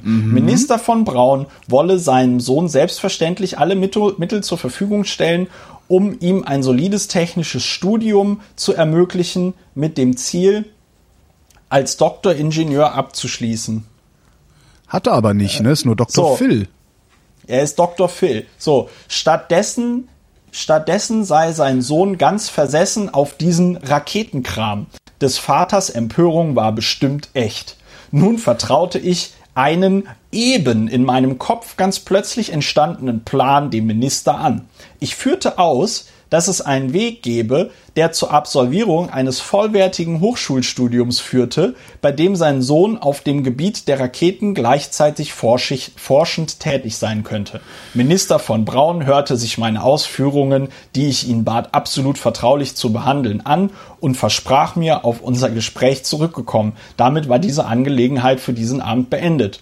Schon nach wenigen Tagen, also auf gut Deutsch, was da stattfindet, Werners Vater klüngelt seinen Sohn in diesen Ja. ganzen Betrieb rein. Ganz genau. Ernst Ritter von Horstig ist also auf diesem Herrenabend. Ja. Und da kann man jetzt als Historiker natürlich sagen, man muss kri- kritisch zu der Quelle sein. Ne? Man kann sagen, okay, kann es sein, dass er sich das damals alles ausgedacht hat? Ja, kann sein. Für mich spricht aber aufgrund der, ähm, der, Indizienlage der, der sonstigen. Indizienlage, der sonstigen und auch insbesondere, dass es der erste, finde ich, plausible, dass es die erste plausible Erklärung ist, ähm, spricht schon viel für die Echtheit der Quelle. Also weil auch Werner, weil auch der Horstig zum Beispiel in einem Brief an äh, Magnus von Braun diese Beschreibung ähm, also auch sagt hier, ich habe jetzt mal für das Familienarchiv was darüber geschrieben. Ja. Und sowas schreibst du ja nicht, wenn du dir irgend so einen kompletten, also du, ich schreib dir ja auch nicht, lieber Holgi, ich habe noch mal eine Geschichte über unsere Mondfahrt geschrieben Ja. so. Ja, also du denkst, du denkst dir ja nicht irgendwie was ähm, äh, aus. Ja. So, ne? Äh, also zumindest du weißt, was ich meine. Ja, ja, also, ja. du, du, wenn du dir was ausdenkst, dann erzählst du nicht noch Leuten davon, dass du dir das ausgedacht hast. So, Punkt. Und dann geht die Quelle, dann geht die Quelle weiter. Und zwar wie folgt. Schon nach wenigen Tagen bekam ich im Amt einen Anruf vom Ministerium für Landwirtschaft durch Minister von Braun. Er dankte mir nochmals für mein Interesse und teilte mir mit, dass er mit seinem Sohne die Angelegenheit zustimmend besprochen habe. Er erbat einen Termin für den Besuch seines Sohnes in unserem Amte. Ich gab gerne meine Zustimmung. So, ich fasse gerne zusammen. meine- ich fasse Genau, zusammen. Ich, ich gab der, gerne Vater, meine Zustimmung. Ja, der Vater hat den da reingeklüngelt und zufälligerweise ist Werner von Braun einfach ein genialer Verkäufer, Manipulator, irgendwas und hat es geschafft, äh, ja, den Laden zu führen, obwohl er völlig ahnungslos war. Das ist das, was du jetzt sagst, lieber Holger. Ich bin nur ein Historiker. Ich Ja. kann nur auf die historischen Fakten hinweisen. Ja. Nein, es ist nochmal besonders geil, weil dann steht da halt, ich gab gerne meine Zustimmung und bestimmte, dass sich sein Sohn zu gegebener Zeit an, dem Zuständ an die zuständigen Herren, Hauptmann Schneider und Hauptmann Dornberger, als Spezialisten für Raketenfragen anwesend sein, im Amte zu einer Besprechung einfinden möge. Und damit wird die Sache halt wieder rund, weißt du? Braun sagt immer, ja, ich hatte irgendwie ein Treffen mit dem Karl Becker, der hat mich entdeckt. Ja. ja? So, und du fragst dich die ganze Zeit, ey, wie soll das funktioniert haben? Und da, und das geht im Grunde genommen nur, wenn du sagst, ja, der Braun, der war halt brillant, der war halt genial. Ja. So, und hier haben wir beim Horstig eine Erklärung von dem Typen, der ihn eingestellt hat. Ja, der Typ, der auch, sag ich mal, bei, wenn Rudolf Nebel das jetzt geschrieben hätte, dann wäre ich sofort total ähm, äh, kritisch und würde sagen, na ja, ob das stimmt, weil der Nebel Der hat auch nach dem Zweiten ne? Weltkrieg, Ja. der wollte dem einen reinwürgen, verständlicherweise. Ja, ich meine, der Horstig, der Horstig liefert doch hier zum ersten Mal das Motiv. Der Nebel wird sich gedacht haben, wenn ich damals nicht so eine Klappe aufgerissen hätte und wenn ich nicht so einen kompletten Quatsch gefordert hätte, dann wäre nachher ich irgendwie der Chef da hier von der Heeresversuchsanstalt Peenemünde gewesen oder so, ja. Was natürlich auch Quatsch ist. So, und ähm, äh, bedeutet, dass Werner von Braun also hier durch seinen Vater und die Connections seines Vaters und dann halt so Adelige unter sich, ne? Mhm. Ernst Ritter von Horstig, Magnus von Braun, der, also der, der ähm, Horstig schreibt auch noch 1968 in so Briefen an den Magnus von Braun redet er ihn noch mit Herr Baron an und so. Okay, ne? Also ja. da siehst ja, so du sind einfach. die Adligen, ja. Ja, nein, aber da siehst du einfach, der, der Horstig ist halt in sich konsistent. Ja. Ja. Der hatte dann mit Peenemünde nichts mehr zu tun, weil er dann irgendwann 1937 versetzt worden ist. Aber es ist einfach interessant, sich den so als Charakter anzugucken, weil der auf mich äh, so sehr irgend so ein äh, Nazi-Wehrmachtsheini auf einen Integer wirken kann. Ja. ja doch relativ integer und unverdächtig wirkt. Ja, der war halt einfach so ein Apparatschik. Ja? Ja. Der, der hatte auch, das merkt man auch, der hat auch mit dieser Geschichte dort, äh, der will da mit dem Braun in meinen Augen auch nichts reinwürgen, Mhm. sondern der hat halt einfach, für den war das das Normalste von der Welt, dass man, Man halt kennt unter sich, man so, hilft sich, ja. Genau, man kennt sich, man hilft sich. Das hatte für den überhaupt nichts Anrüchiges. Ja. Hat's So. ja auch eigentlich nicht. Also, äh, ne, Ja, das gut, ist wenn halt das, was nicht- heutzutage Vitamin B heißt. Ne? Ja. Das ist ja das, was überall passiert. Ähm, Genau, es passiert überall. Die Frage ist halt, ich glaube, wenn, wenn jetzt irgendwie ein, ein äh, Vertrag zum Bau einer Autobahn oder so über Ja. sowas, äh, da, dann wird's schwierig. Aber klar, wenn sich Leute untereinander helfen, Hast, du ähm, nicht, hast du nicht mal einen Job für meinen Jungen? Ja, okay. Ganz Jetzt könnte genau. man natürlich dann als der Junge hingehen und so ehrlich sein, hinterher zu sagen, naja, und dann hat mein Vater mich da reingeklüngelt, stellt sich raus, ich habe den Job super gemacht und durfte da bleiben. Ganz genau. Und Dann da hättest du halt keine wieder, Arbeit geschrieben. Ja. da wird's dann halt wieder interessant, wie Braun selber damit umgeht. Weil Braun bedient ja dann selber diesen, äh, sage ich mal, Geniekult, dass er Ja. so unglaublich intelligent war, dass er das alles so toll gemacht hat. Und ähm, äh, Horstig wird halt jetzt tatsächlich ähm, dann auch noch lustig, äh, weil er auch hier in ganz vielen zentralen Stellen dem Neufeld widerspricht. Weswegen ich auch weiß, warum der Neufeld diese Quelle dann nicht gebracht hat. Aber da muss man sich dann als Historiker halt schon die Frage stellen lassen. Ich meine, wenn das jetzt in irgendeinem äh, wenn das Dokument jetzt in irgendeinem Karton auf irgendeinem Dachstuhl gewesen wäre und erst letzte Woche gefunden worden wäre, okay. Ja. Aber dieser Text, aus dem ich hier gerade vorlese, lese, der liegt seit 1970 im äh, Bundesarchiv. Ja, also auch unter dem Titel äh, Beginn der äh, Anfang der Raketenentwicklung beim Heereswaffenamt Prüfwesen. Der hat jetzt noch nicht mal irgendeinen obskuren Namen, ja, Okay. sondern das ist halt echt so Bing, hallo, hier bin ich, ja. Hätte so, man drauf kommen können müssen. Hätte man drauf kommen können. Der Text geht dann weiter. Die genannten Herren, also der Schneider und der Dornberger, waren mit, waren sich, waren mit mir einig, dass Herr von Braun unmittelbar dem ballistischen Referat unterstellt wird und die Richtlinien für seine Arbeiten durch Hauptmann Dornberger erhielt. Sonst war es üblich, dass die Doktoranden dem Leiter von Waffenamt Prüfwesen Z, Dr. Schumann, unterstellt wurden. Von dieser Regel wurde bewusst abgewichen, um schneller zu praktischen und nicht nur theoretischen Ergebnissen zu kommen. So, dann habe ich hier so ein paar Sätze nicht gemacht. Also hier ist eine Lücke. Sehr früh stellt, ja, aber du hast eine Frage, Holger. Das Ja, nee, noch nicht. Nee, nee, noch nicht. ja, Äh, sehr früh, und jetzt, hier wird's jetzt unfreiwillig komisch, sehr früh stellte sich raus, dass das Hantieren mit flüssigem Sauerstoff wegen der Verbrennungsgefahr nicht ganz ungefährlich war und ein Mann der Praxis erforderte. Dornberger hatte wohl den glücklichen Gedanken, für diese Arbeit einen Mann bei der Berliner sauerstofferzeugenden Industrie zu suchen. So machten wir uns auf den Weg zu den Berliner Sauerstoffwerken, das ist die Firma Heiland Gesellschaft für Apparatebau, und fanden bei einem Direktor das Entgegenkommen, einen seiner Fachleute, Meister Riedel, uns zur Verfügung zu stellen. Riedel wurde als Mitarbeiter von Braun eingestellt. So, und ähm, diese Firma Heiland hatte ich vorhin erwähnt, ja, die hatten auf dem Tempelhofer Feld, haben die so ein Raketenauto gezeigt. Die waren auch im Kontakt mit dem Heereswaffenamt Prüfwesen. Ähm, äh, die hatten aber das Problem, dass ihr äh, äh, Flüssigkeitsantrieb, den sie da gebaut hatten, dass der noch schlechtere ähm, Wirkungsgrad hatte als mit Schwarzpulver. Das heißt, der war für die äh, Reichswehr erstmal auch nicht interessant. Haben aber dann quasi von der Reichswehr gesagt gekriegt, so, dann entwickelt mal bitte ein bisschen weiter. Und dann haben sie hier an der Stelle sich dann den äh, äh, äh, Walter Riedel ähm, äh, geholt. So und ähm, meine Vermutung ist und ähm, da gibt es auch mittlerweile andere Leute, die eher aus der Ingenieurrichtung kommen, die das sagen, dass der Walter Riedel dann im Grunde genommen äh, für den Braun die Raketen gebaut hat. Ne? Weil der Braun war halt ähm, dann beim Heereswaffenamt eingestellt, da als Contractor und irgendwie äh, hatten sie es dann auch hingekriegt, noch einen Maschinenschlosser vom ähm, äh, Raketenflugplatz mitzubekommen. Das war der Heini Grünow.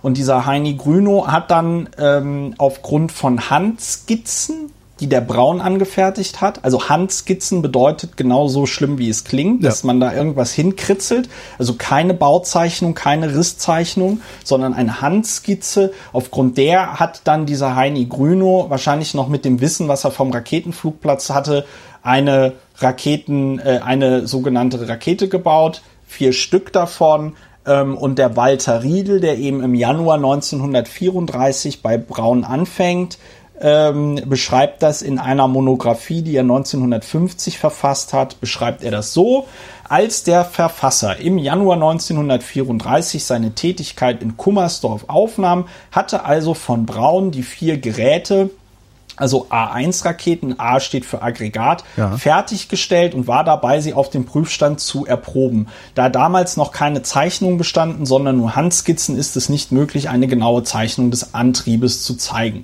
So, das Ding war aber eine komplette Fehlkonstruktion, denn es sind alle vier Antriebe bei Tests explodiert. Das beschreibt Riedel dann so, damit starb die A1 und mhm. dann hat ähm, äh, dann hat Riedel sich halt eben hingesetzt und eben äh, angefangen, die A2 zu konstruieren. In gemeinsamer Arbeit entstand nun das Gerät A2, wobei die Grundgedanken des A1 verwendet, aber das Gerät so umgebaut wurde, dass es praktisch einzusetzen war. Besonders die Zündung musste zu einem in der Praxis verwertbaren Zündeinsatz entwickelt werden. So, ähm, also das ist für mich liest sich das wie eine sehr freundliche ähm, Umschreibung, dass diese A1-Rakete halt für nichts zu gebrauchen war und dass er sie halt eben so bauen musste, dass sie praktisch einzusetzen war. Das heißt, der Chef hatte keine Ahnung. Ähm, wovon hatte Werner der? Von, Wovon hatte ja, der Chef, also wovon hatte Werner von Braun denn Ahnung? Also wenn er, gehen wir jetzt mal davon schon, aus, dass, gehen wir mal davon aus, dass er kein Ingenieur war, also dass er keine Ahnung ja. davon hatte, wie man Raketen baut. Er hat aber trotzdem es geschafft, Raketen zu bauen oder bauen zu lassen. Heißt das, er ja. war ein guter Projektmanager?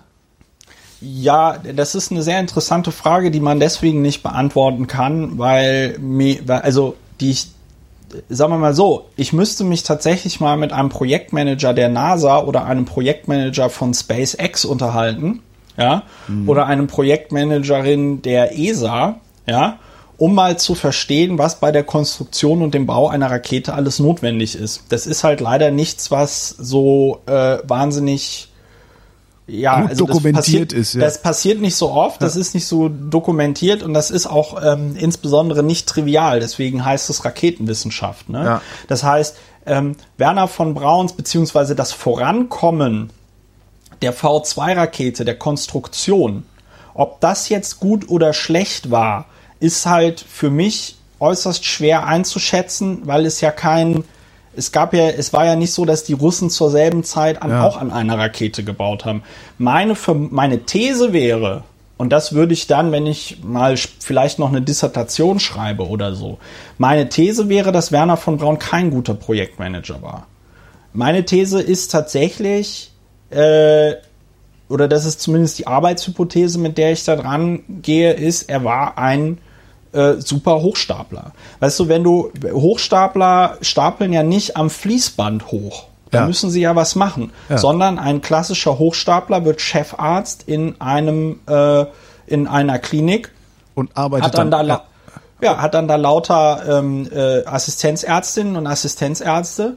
Dann sagt er so, hm, ja, also Schneidereit, Schneidereit, die OP machen Sie. Genau, wonach sieht das in genau, Ihrer Meinung nach aus? Genau, genau ja. wonach ja. sieht das in Ihrer ja. Meinung nach aus? Was würden Sie denn da jetzt machen? Und äh, haben Sie nicht noch was vergessen? Ah ja, okay, dann machen Sie es so. Ja. ja. So, und dann kannst du dich immer irgendwie rausreden, weil im Zweifelsfall sagst du dann immer noch, nee, das hatte ich dem aber anders gesagt. Ja, da muss er mich missverstanden haben. Oder äh, du, wenn es funktioniert, sagst du halt, ja, wunderbar, ich bin der geilste Chefarzt von allen. Jetzt, wenn, wenn du aber, den, ja. wenn du aber jetzt äh, über Jahre äh, einen Chef hast, der eigentlich ein Hochstapler ist, dann muss der doch noch irgendein Kompromat über alle im Keller haben oder irgendeinen Nö. Hebel haben, damit, nie, damit niemand hingeht und sagt, hör mal, du Arschloch, äh, wir haben jetzt keinen Bock mehr, wir machen das jetzt mal. Nee, der, der Punkt ist, der Punkt ist, dass Werner von Braun in meinen Augen in, in einer sehr einmaligen Situation war. In, ähm, Im Heereswaffenamt und dann in der Heeresversuchsanstalt Peenemünde hat er immer, hat er immer in so hierarchischen Strukturen gearbeitet. Mhm. Ja. Und wenn du, äh, und man muss sagen, die haben in Peenemünde tatsächlich wie die buchstäbliche Made im Speck gelebt. Ja. Im Vergleich dazu, was andere äh, während des Zweiten Weltkrieges erleiden mussten. Aha. Ja, das heißt, wenn du jetzt irgendwie Ingenieur in Peenemünde warst und der Meinung warst, Werner von Braun ist ein totaler Dovi, mhm. dann gab es die Möglichkeit, dass du aufmuckst und dann versetzt wirst und das hätte im Zweifelsfall Front bedeutet. Ja? Mhm. Oder dass du einfach eine ruhige Kugel schiebst und sagst, okay, ich weiß zwar, dass das hier totaler Schwachsinn ist und ich weiß, dass wir hier um unseren inkompetenten Chef die ganze Zeit herumarbeiten müssen, ja. aber ich halte jetzt mal schön die Fresse, weil die Alternative dazu, dass ich hier aufmucke, bedeutet, dass ich möglicherweise sogar an die Ostfront ja. komme. Verstehst du, was ich meine?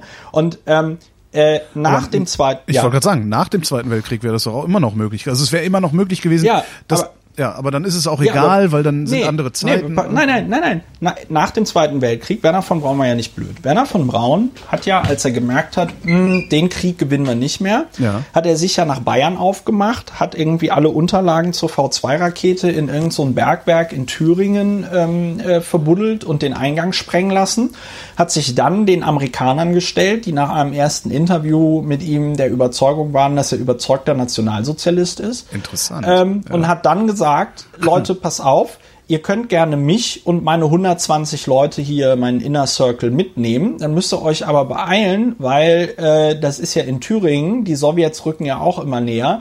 Und äh, müsst ihr halt irgendwie gucken, was ihr haben wollt. Müsst ihr euch jetzt entscheiden. Ja. Und seine Bedingung war halt, er hat 100, dass er da seine 120 Hoshis äh, äh, mitnimmt, so seinen Inner Circle. Das heißt, da er rettet 120 Leuten den Arsch und die sind dann bis zum St. Nimmerleinstag loyal.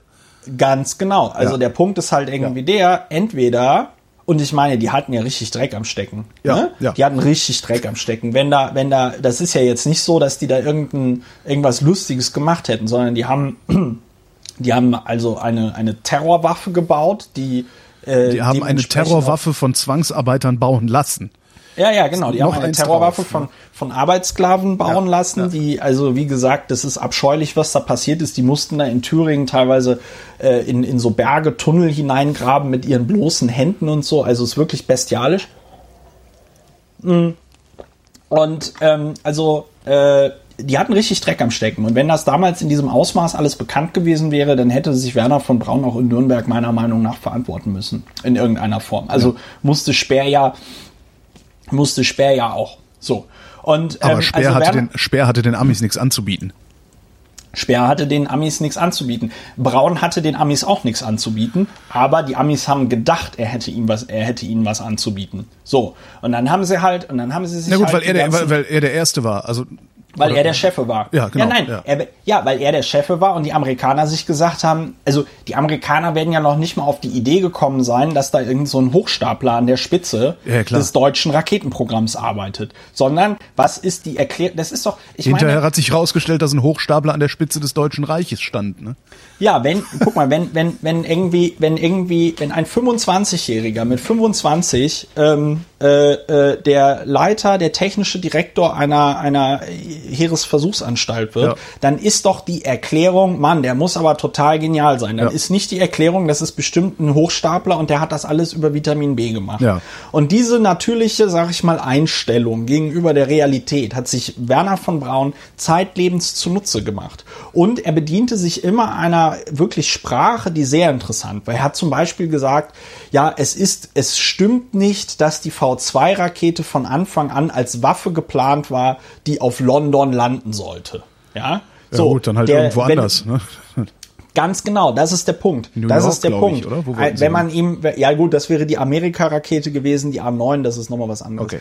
Der, ähm, äh, ich will damit aber sagen, der jemand, der wohlwollend ist, hört aus diesem Satz raus, es ist von Anfang, die, dass die V2 nicht von Anfang an als Waffe geplant war. Ja. ja? Und das weiß Braun auch.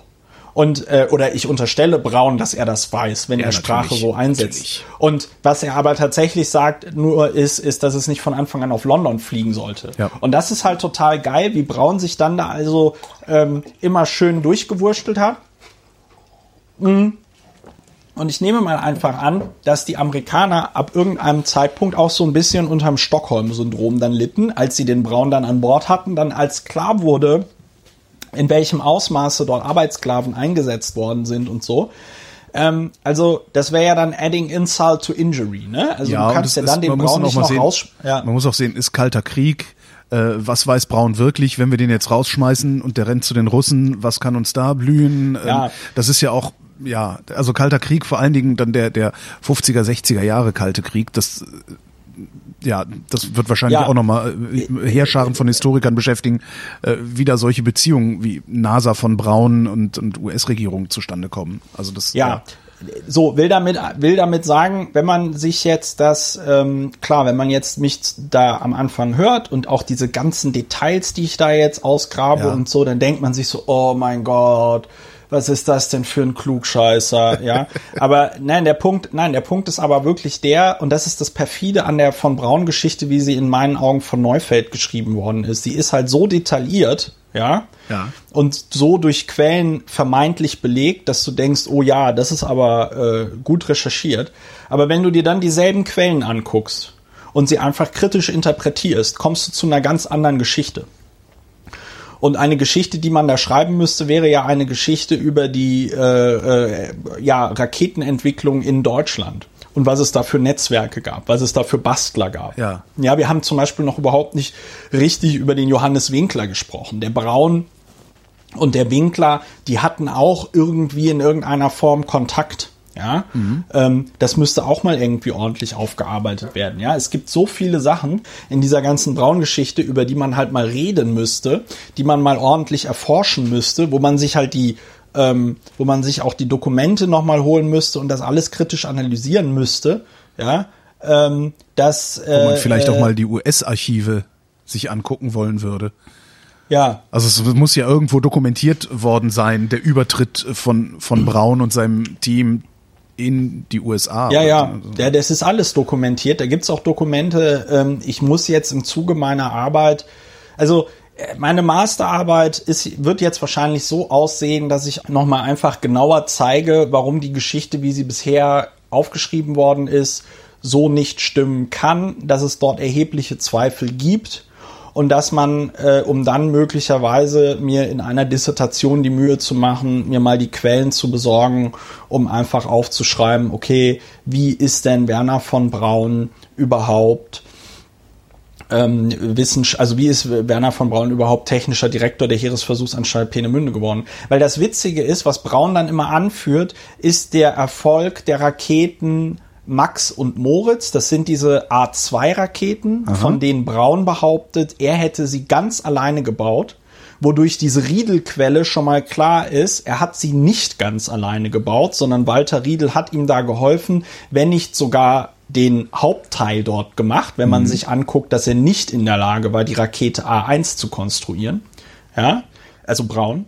Ähm, und zwischen dieser, dem Abschuss dieser Raketen und bis die nach Peenemünde sind, sind ja zwei Jahre. Ja, das Jahr 1935 und das Jahr 1936. Ja. Und darüber gibt es auch kaum Informationen.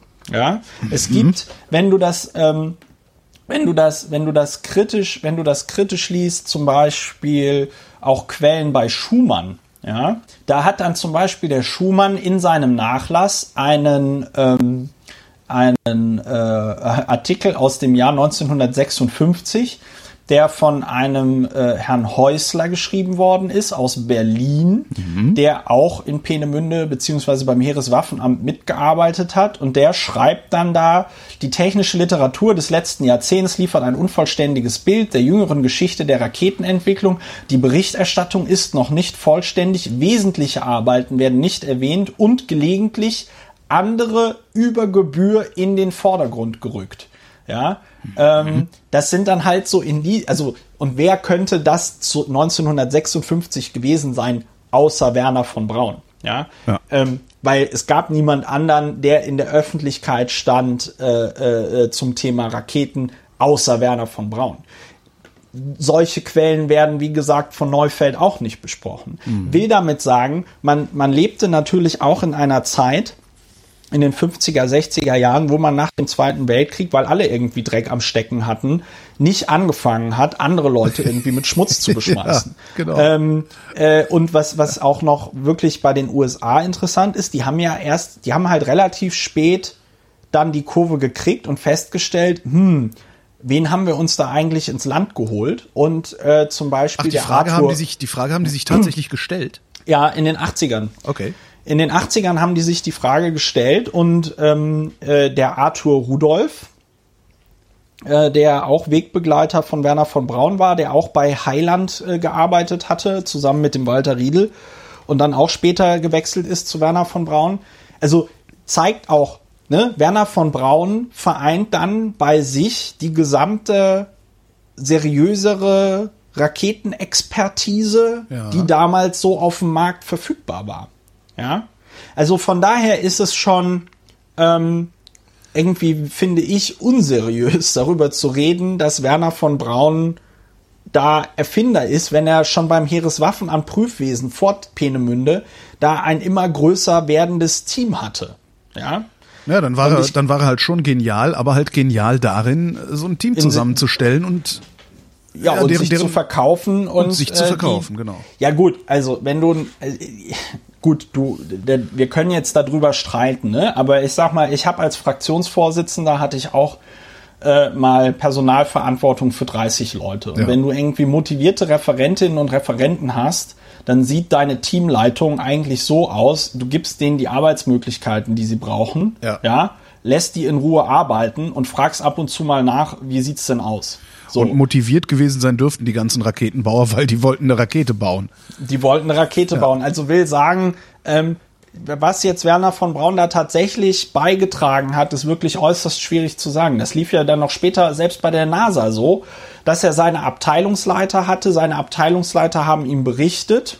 Ja, und dann hat man da in so einem Teammeeting halt irgendwie entschieden. Der Witz ist aber der, wenn dir irgendwelche Abteilungsleiter irgendwelche Lösungen vorschlagen, dann schlagen die ja nicht vor, pass auf, Werner, wir können die Rakete so bauen, dann explodiert sie auf jeden Fall. Oder wir bauen sie so, dann explodiert sie nicht. Also verstehst du, was ich meine? Wenn du ein Meeting mit deinen Abteilungsleitern hast, dann schlagen dir deine, dann ist die, dann ist die Entscheidung ja eigentlich schon gefällt worden und zwar eigentlich durch deine Abteilungsleiter. Ja. ja?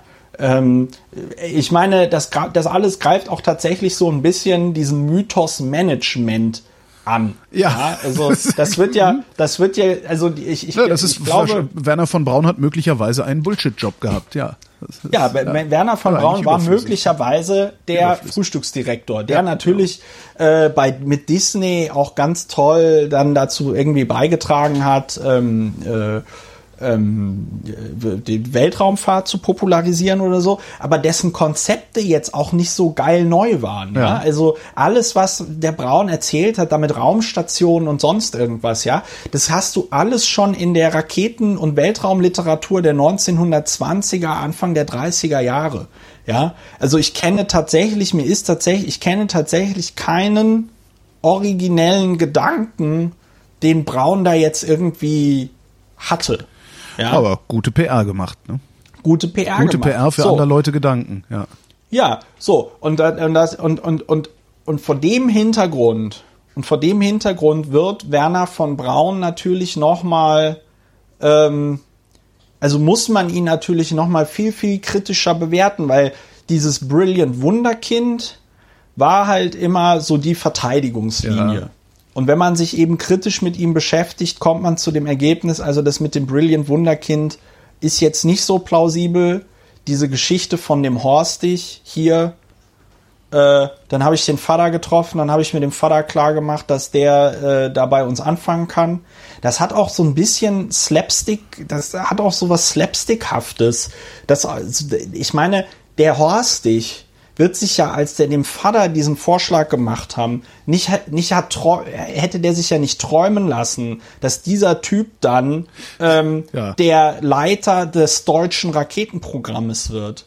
Ja. Ja, sondern der bring, hat sich halt wir gedacht, einfach mal, ja, wir bringen mal den Sohn vom Baron den, irgendwo ja, unter. Genau, Ja. wir bringen den Sohn vom Herrn Baron unter und dann kann der hier einen Doktor machen und wenn er dann irgendwie gut ist, dann kann der hier auch bei uns dann als Referent arbeiten oder sonst irgendwas. Genau, und der Herr Baron halt wird sich so sicherlich macht. auch erkenntlich zeigen, wenn ich mal ein Problem habe. Ja, es ist halt nie, es ist halt nie schlecht, jemanden äh, zu kennen, der in der Reichsregierung ist und auch nachdem äh, Magnus von Braun aus der Reichsregierung ausgeschieden ist, wird der mit Sicherheit noch äh, gut vernetzt gewesen sein in Ja. Deutschland. Ja, also äh, das war mit Sicherheit kein kein schlechtes Ding äh, in den 30er Jahren in Deutschland Magnus von Braun zu kennen. Ja. Ja. Und ähm, so, langer Rede, kurzer Sinn. Wir haben also eine Situation, in der eigentlich, in der ich als, als Forscher, sag ich mal, eigentlich nur gerade zeigen möchte, die Werner von Braun Geschichte ist noch nicht richtig geschrieben, weil sie sich eben vor allen Dingen auf Aussagen von ihm verlässt, weil es eine ganze Reihe von kritischen Quellen gibt, die nicht berücksichtigt worden sind. Ja, und natürlich wird bei diesen kritischen Quellen auch Bullshit dabei sein. Wie gesagt, der Nebel ist mit Vorsicht zu genießen, der Paul Schröder ist äh, mit Vorsicht zu genießen in Teilen. Man muss sich aber dennoch damit auseinandersetzen. So, und ich finde, Horstig ähm, ist da auch schon sehr eindeutig. Über Brauns Dissertation, über Brauns inhaltliche, über die inhaltliche äh, Qualitäten der Dissertation haben wir noch gar nicht gesprochen. Ähm, da ist es frappierend, dass sie eben ähm, in meinen Augen nicht die Qualität einer, einer wissenschaftlichen Arbeit hat, auch nicht einer damaligen wissenschaftlichen Arbeit. Ich habe, wie gesagt, mir im Archiv der HU Berlin sehr viele ähm, Dissertationen angeguckt. Na, was ich interessant finde, ist, er will ja Ingenieur sein und ist Dr. Phil geworden. Ja gut, das mit dem Dr. Phil, das was- ist so. Das was- ist auch nach Kriegsdeutschland so gewesen, dass Okay. du an Universitäten äh, als ersten Abschluss dann da deinen Dr. Phil machen Okay, konntest. okay, Ja, das bedeutet jetzt nichts. Das war so, das war ist historisch bedingt. Die Nazis haben das erst 1935 reformiert. Braun hat ja noch 34 seinen Doktor gemacht.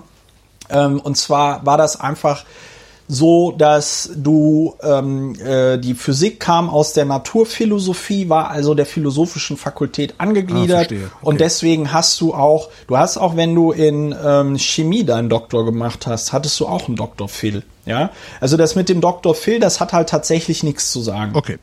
Ja, was aber natürlich schon was zu sagen hat, ist das mit dem äh, mit dem äh, Physikstudium. Ein Physikstudium ist schon noch mal was sehr anderes als ein Maschinenbaustudium. Ja, also das eine ist ja das Konstruieren und das Bauen von Maschinen. Physik zu dem Zeitpunkt äh, in Deutschland war halt, ja, das waren so Untersuchungen zu, wie verhalten sich irgendwelche Elektronen, wie verhalten sich irgendwelche Materialien. Ich kann auch aus meiner Sichtung sagen, damals an der Universität Berlin, so in den 30er Jahren, haben die Leute vor allen Dingen in Chemie promoviert. Ja, das war halt das, äh, das waren halt so die Leitwissenschaft eher. Und ähm, so richtig die Post abging in Deutschland im Bereich Physik ähm, halt hier bei Planck und Konsorten, ja, äh, äh, Schrödinger, Heisenberg, die halt zu dem Zeitpunkt alle, ähm, die halt zu dem Zeitpunkt alle hier Quantenphysik und so ein Krempel gemacht haben. Ne? So, ähm, ja, er hat also seine Arbeit dort geschrieben, ähm, die also sehr, sehr, also die, die, die ist und ich wundere mich, dass da in, die ist seit 1902, nee, seit 1959 kann man die lesen. Die wurde wie alle äh, Arbeiten zum Thema Rakete, wurde die als geheim eingestuft und findet sich also nicht in den Akten der äh, äh, Universität Berlin wieder. Aha. Aber es gibt zum Beispiel andere Dissertationen, die auch zu diesem Zeitpunkt entstanden sind, auch beim Heereswaffenamt Prüfwesen. Ja, zum Beispiel durch einen Forscher, der Kurt Warmke hieß, ähm, die sehr wohl diesen wissenschaftlichen Standards entsprechen. Ja, also wissenschaftlicher Standard bedeutet Einleitung mit Fragestellung, Theorieteil, praktischer Teil und dann meterlang äh, Skizzen, also technische Zeichnungen vom Versuchsaufbau, äh, äh, ähm, die ganzen Tabellen, damit du das nachrechnen kannst und, und, und. Ja? Die Arbeit von Kurt Warmke liegt vor, die liegt im äh, Deutschen Museum in einer Abschrift vor in München. Ähm, die erfüllt alle diese Kriterien. Die hat auch umfangreiches Material mit Tage, also die sind leider nicht mehr erhalten, aber ursprünglich waren das mehrere Bände beim Warmke mit wow. Forschungstagebüchern und so weiter und so fort, Experiment, also äh, äh, Protok äh, Protokolle über den Verlauf von Experimenten und allem, ja. Wie es sich gehört. Äh, und, aber, wie, wie, es sich gehört. Und Braun hat halt eine Dissertation, die hört halt irgendwie so mitten also die, die hat kein, die hat kein richtiges Ende. Ja. Das Ende von Brauns Dissertation ist, ähm, äh, das Ende von Brauns Dissertation ist irgendwie über die Ballistik der Rakete. Ja, hat aber, seine Dissertation hat aber kein Fazit.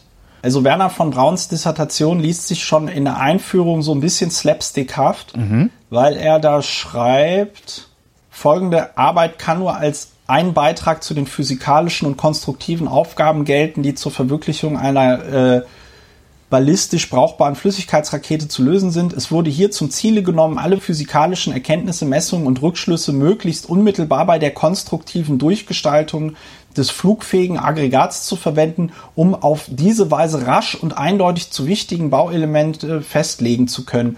Von einer allzu gründlichen Behandlung eines, eines einzelnen Messproblems wurde daher mit Rücksicht auf die Einhaltung der Entwicklungslinie abgesehen. Es wurden stattdessen unter Berücksichtigung aller hier entwickelten Rechen- und Messmethoden einige Ofentypen entwickelt, die inzwischen auch konstruktiv und fertigungstechnisch aus dem reinen Laborexperiment, äh, Laboratoriumszustand herausgereift sind. Daneben wurden Zusatzgeräte für die Druckerzeugung und die Stabilisierung aufgrund hier dargelegter theoretischer Erwägungen entwickelt. Ferner wurde eine einfache und zuverlässige Zündautomatik geschaffen. Endlich konnten im Rahmen dieser Arbeit erstmalig Brennversuche mit einer zusammengebauten Flüssigkeitsrakete durchgeführt werden, die bereits für äh, Freiflugversuche geeignet ist. Das so, klingt, das klingt, als hätte er im Grunde eine prosaische Arbeit abgeliefert über seinen Arbeitsalltag in dieser Versuchsanstalt. So, wir haben hier ja. was gebastelt äh, und haben das aber nicht dokumentiert, weil wir haben es halt einfach gebastelt, aber es funktioniert. Hier guck mal Best Practice. Ja, der Witz an der Stelle ist ja, dass, ähm, dass er ja von diesen ganzen Sachen, die Arbeiten enthalten keine Risszeichnung. Ja. Die Arbeit enthält irgendwie nichts Konkretes, dass man das, was er dort gemacht hat, nachvollziehen könnte. Ja. Und was viel peinlicher ist, seine Arbeit ist seitenweise aus ähm, aus so Lehrbüchern abgeschrieben. Also was die, was die, was die, ähm, was die äh, Forscher damals gemacht haben oder die Raketeninteressierten, die haben sich gesagt, na ja, also so ein ausströmendes Gas aus so einem Raketenofen, das wird sich ja wohl so verhalten wie ein Gas. ja? ja? Und was Gas anging, da kannte man sich in Deutschland und auf der Welt zu diesem Zeitpunkt schon sehr gut aus, weil man natürlich seit Jahrzehnten Dampfmaschinen benutzte. Mhm. Ja. Und das heißt, dieses ganze Dampfmaschinenbau, wie leite ich Dampf durch irgendwelche Röhren, ja, mhm. diese ganzen thermodynamischen Prozesse, wie kann ich ähm, Düsen bauen, äh, damit der Dampf schneller strömt oder langsamer strömt oder so, ja, das war alles bekannt das ist ja auch der Witz, dass der, ähm, also da gibt es Treffen im Reichswehrministerium, wo auch damals dieser Bäcker mit dabei ist beim Heereswaffenamt, ja. Wo die also diskutieren, ja, wir wollen das erstmal alles theoretisch verstehen, ja, ob das auch so stimmt, weil die ganzen Vor also weil die ganzen Raketenenthusiasten haben immer gesagt, alles kein Problem mit den Raketen, wir nehmen einfach die Formel für den Dampf. Ja. ja. Äh, der Bäcker hat gesagt, Moment mal, es gibt überhaupt noch gar keine experimentelle es gibt noch überhaupt gar keinen experimentellen Beweis, dass man diese Gesetze auch überhaupt anwenden kann. Ja. Und darum geht zum Beispiel Kurt Warmkes Arbeit. Der, der widmet sich in seiner Arbeit einfach ganz klar oder was wirklich im Grunde genommen nur einer Frage und zwar verhält sich ausströmendes Gas durch eine Düse in so einem Raketenofen verhält sich das eigentlich wie Dampf. Mhm lassen sich diese Formeln darauf anwenden? Das war Kurt Warmkes einzige Frage. Ähm, das war auch dann für die Reichswehr im Grunde genommen viel interessanter. Jetzt fragst du dich vielleicht, warum wurde Kurt Warmke dann nicht der technische Leiter der Heeresversuchsanstalt Peenemünde? Kurt Warmke starb bei einem tragischen Unfall. Ah, okay. Äh, der hat nämlich mit. Meine, meine Antwort wäre jetzt gewesen, naja, weil der den falschen Vater hatte. auch, aber äh, Kurt Warmke starb ähm, äh, kurze Zeit nach seiner Dissertation und zwar hatte er mit einem Monotreibstoff äh, äh, experimentiert, nämlich äh, Wasserst Wasserstoffperoxid. Und ähm, Wasserstoffperoxid hätte tatsächlich den Vorteil gehabt, dass es von sich aus schon als Flüssigkeit brennbar ist. Mhm. Ähm, und ähm, man dann nicht noch einen zweiten Tank für den Sauerstoff gebraucht hätte. Ähm, das Problem war aber, dass Wasserstoffperoxid explodiert. Ja. Das ähm, wusste man aber nicht zu dem Zeitpunkt. Und natürlich gab es in diesen Versuchsaufbauten so Sicherheitsklappen, die in dem, in dem Moment einer Druckänderung ähm, äh, äh, dann die ganzen Ventile zugemacht hätten und so. Mhm. Leider waren die, äh, leider ist es bei Wasserstoffperoxid aus irgendeinem Grund so, dass sich die Explosionswelle schneller ausbreitet, als okay. diese Ventile da geeicht sind, ähm, was dann halt einfach zu dem, was dann einfach dazu führte, dass äh, dieser Tank explodierte und Kurt Warmke dabei umkam. Ja, so Kurt Warmke hat aber in seiner Dissertation ein klar umrissenes Problem mhm. und löst das auch. Er führt, wie gesagt, sein ganzes äh, Material an. Er macht Skizzen von allem. Demgegenüber haben wir die Dissertation Werner von Brauns, in, dem, in der es nur Fotografien gibt. Ja, also Fotografien, Fotografien von, fertigen, von, von fertigen Stücken. Ja, genau. Fotografien von Stücken, ja, ich sag ja, wir haben hier mal was gebastelt. Wir haben hier mal was gebastelt, irgendwie nach gut Dünken, Pi mal Daumen, haben das nicht ordentlich dokumentiert, äh, aber ich schreibe jetzt trotzdem eine Arbeit drüber. So ja, ungefähr an. so. So, und das bedeutet, ähm, alleine da wäre die Arbeit schon kriti zu kritisieren als wissenschaftliche Arbeit. Ja. ja. Und dann kannst du sie eben dafür kritisieren, dass sie eben an ganz, ganz vielen Stellen abschreibt. Es gibt zum Beispiel ein Kapitel in der Dissertation von Werner von Braun. Ähm, da äh, schreibt er von einem Zerstäubungsproblem. Mhm. Ja? Und das ist ein, ähm, äh, das ist eins zu eins abgeschrieben aus einem, also paraphrasiert, sinngemäß abgeschrieben von einem äh, Artikel, den Werner von, äh, den äh, Johannes Winkler, äh, dieser Typ vom Verein für Raumschifffahrt, 1929, glaube ich, äh, in dieser Zeitschrift Die Rakete veröffentlicht hat. Mhm. Ja, so ähm, bedeutet diese Raketen ähm, äh, äh, äh, Braun veröffentlicht oder veröffentlicht es ja nicht, weil es ist ja eine Geheimdissertation, aber Braun schreibt in seine Dissertation lauter Zeug rein, das zum damaligen Zeitpunkt schon bekannt war aus anderer Raketenliteratur oder eben aus hier äh, zum Beispiel ein Buch, was er auch benutzt, Schüle, technische Thermodynamik. Da schreibt er dann halt eben ab, wie sich irgendwie Gas in einem, äh, äh, das ausdehnt, irgendwie verhält, leitet dann da irgendwelche Dinge ab, wo du sagst, okay, da war dann jetzt die Leistung dass er eine Formel umgestellt hätte. Das hätte aber der Kurt Warmke oder andere Leute auch schon geschafft. Und das war jetzt auch nicht so interessant, dass man es nochmal in einer, äh, äh, dass man es nochmal in einer Dissertation veröffentlichen muss.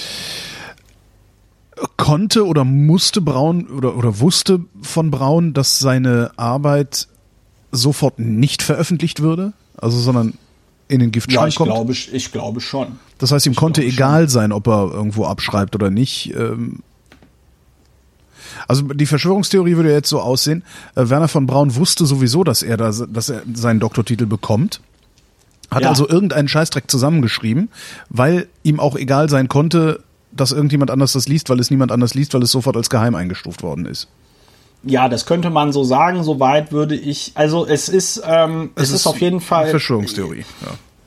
Ja, was heißt Verschwörungstheorie? Also sagen wir mal so, für mich ist es nicht nachvollziehbar, zumindest lässt es sich in meinen Augen nicht wissenschaftlich erklären, ja. warum äh, Braun für diese Arbeit die Note Eximum bekommen hat. Ja, also ja. Eximum, das war damals so die äh, Höchstbewertung. Ja. Ähm, er hat dann eine mündliche Prüfung gemacht, unter anderem auch bei Schumann und Wenelt und noch zwei anderen, äh, die cum laude ging. Das Witzige ist auch, dass er sich in seinem Hauptfach, äh, in seinem Hauptfach war theoretische Physik. Aha. Ja ähm, wo ich sage, okay, die Arbeit, die er da geschrieben hat, wenn überhaupt, wäre die eine experimentalphysikalische Arbeit. Mhm. Ja, aber das Witzige ist, dann, ich habe hier so einen Entwurf oder das, was er tatsächlich vielleicht sogar abgegeben hat von Werner von Braun hier vorliegen ähm, aus einem Archiv in den USA. Und ähm, äh, da, ähm, da schreibt er dann, da schreibt er dann handschriftlich hinten äh, selber noch drauf, um das einzuordnen, Manuskript Werner von Braun, Dissertation Thesis for PhD, April 1934. Experimental part of dissertation was conducted under a grant by German Ordnance Department, a segment of Reichswehrministerium, Ministry of Defense, hence red folder with photographs and red back ribbon of big folder denoting secret. So, das soll er also äh, da selber, habe ich extra nochmal gefragt, das soll er da also selber mit reingeschrieben haben. Das heißt, er hat also selber auch an dieser Legende gestrickt. Er hätte da ein wie auch immer geartetes ähm, Stipendium gehabt bei der Reichswehr. Ähm, ja, das ist schon alles sehr interessant, wenn man sich das alles kritisch anguckt. Wenn man also dann anguckt, dass er da in seiner Dissertation teilweise kalten Kaffee äh, abgeschrieben hat, ja, mhm dass die Dissertation eben nicht nachvollziehbar ist in dem Sinne, dass ich mich jetzt mit der Dissertation hinsetzen könnte, um dann dort einen Raketenofen zu bauen und so. Und da könnte man schon argumentieren, dass das für die Reichswehr natürlich schon auch wichtig gewesen wäre, weil es ging ja dann auch später darum, dass man dort Raketen baut. Ne? Und dann hätte ja, man ja auf so eine Dissertation zurückgreifen können. Er hat ja ordentlich, äh, vermutlich ordentlich zu erkennen gegeben, dass es ihm möglich ist, diesen Raketenbau ja irgendwie zu industrialisieren oder zu, zu ja, also ich denke, ich also denke, ich denke, ich das war dann auch. Ich könnte mir halt vorstellen, dass damals Dokumentation, was so eine Dissertation ja dann letztlich wäre, äh, dass Dokumentation gar nicht so wichtig gewesen ist, sondern es denen hauptsächlich darum ging, dass ein Ergebnis da steht. Dass der Führer ja. vorbeikommt, das Ding fliegt und alle sind glücklich. Ich glaube auch, dass äh, Werner von Brauns Vorankommen bei der Reichswehr sehr eng damit verknüpft ist, dass er in der Lage war, irgendwann diese Rakete A2 zu präsentieren. Mhm. Und dann wahrscheinlich gesagt worden ist, ja gut, dann lass den Jungen da mal irgendwie weiterarbeiten. Aber wie gesagt, ich gehe davon aus, dass ein Großteil der Arbeit, die, die dort gemacht worden ist, von anderen gemacht wurde und Werner von Braun wirklich darauf beschränkt war, den äh, Teppich zu verkaufen. Christopher Lauer, vielen Dank. Ja, vielen lieben Dank, Holger.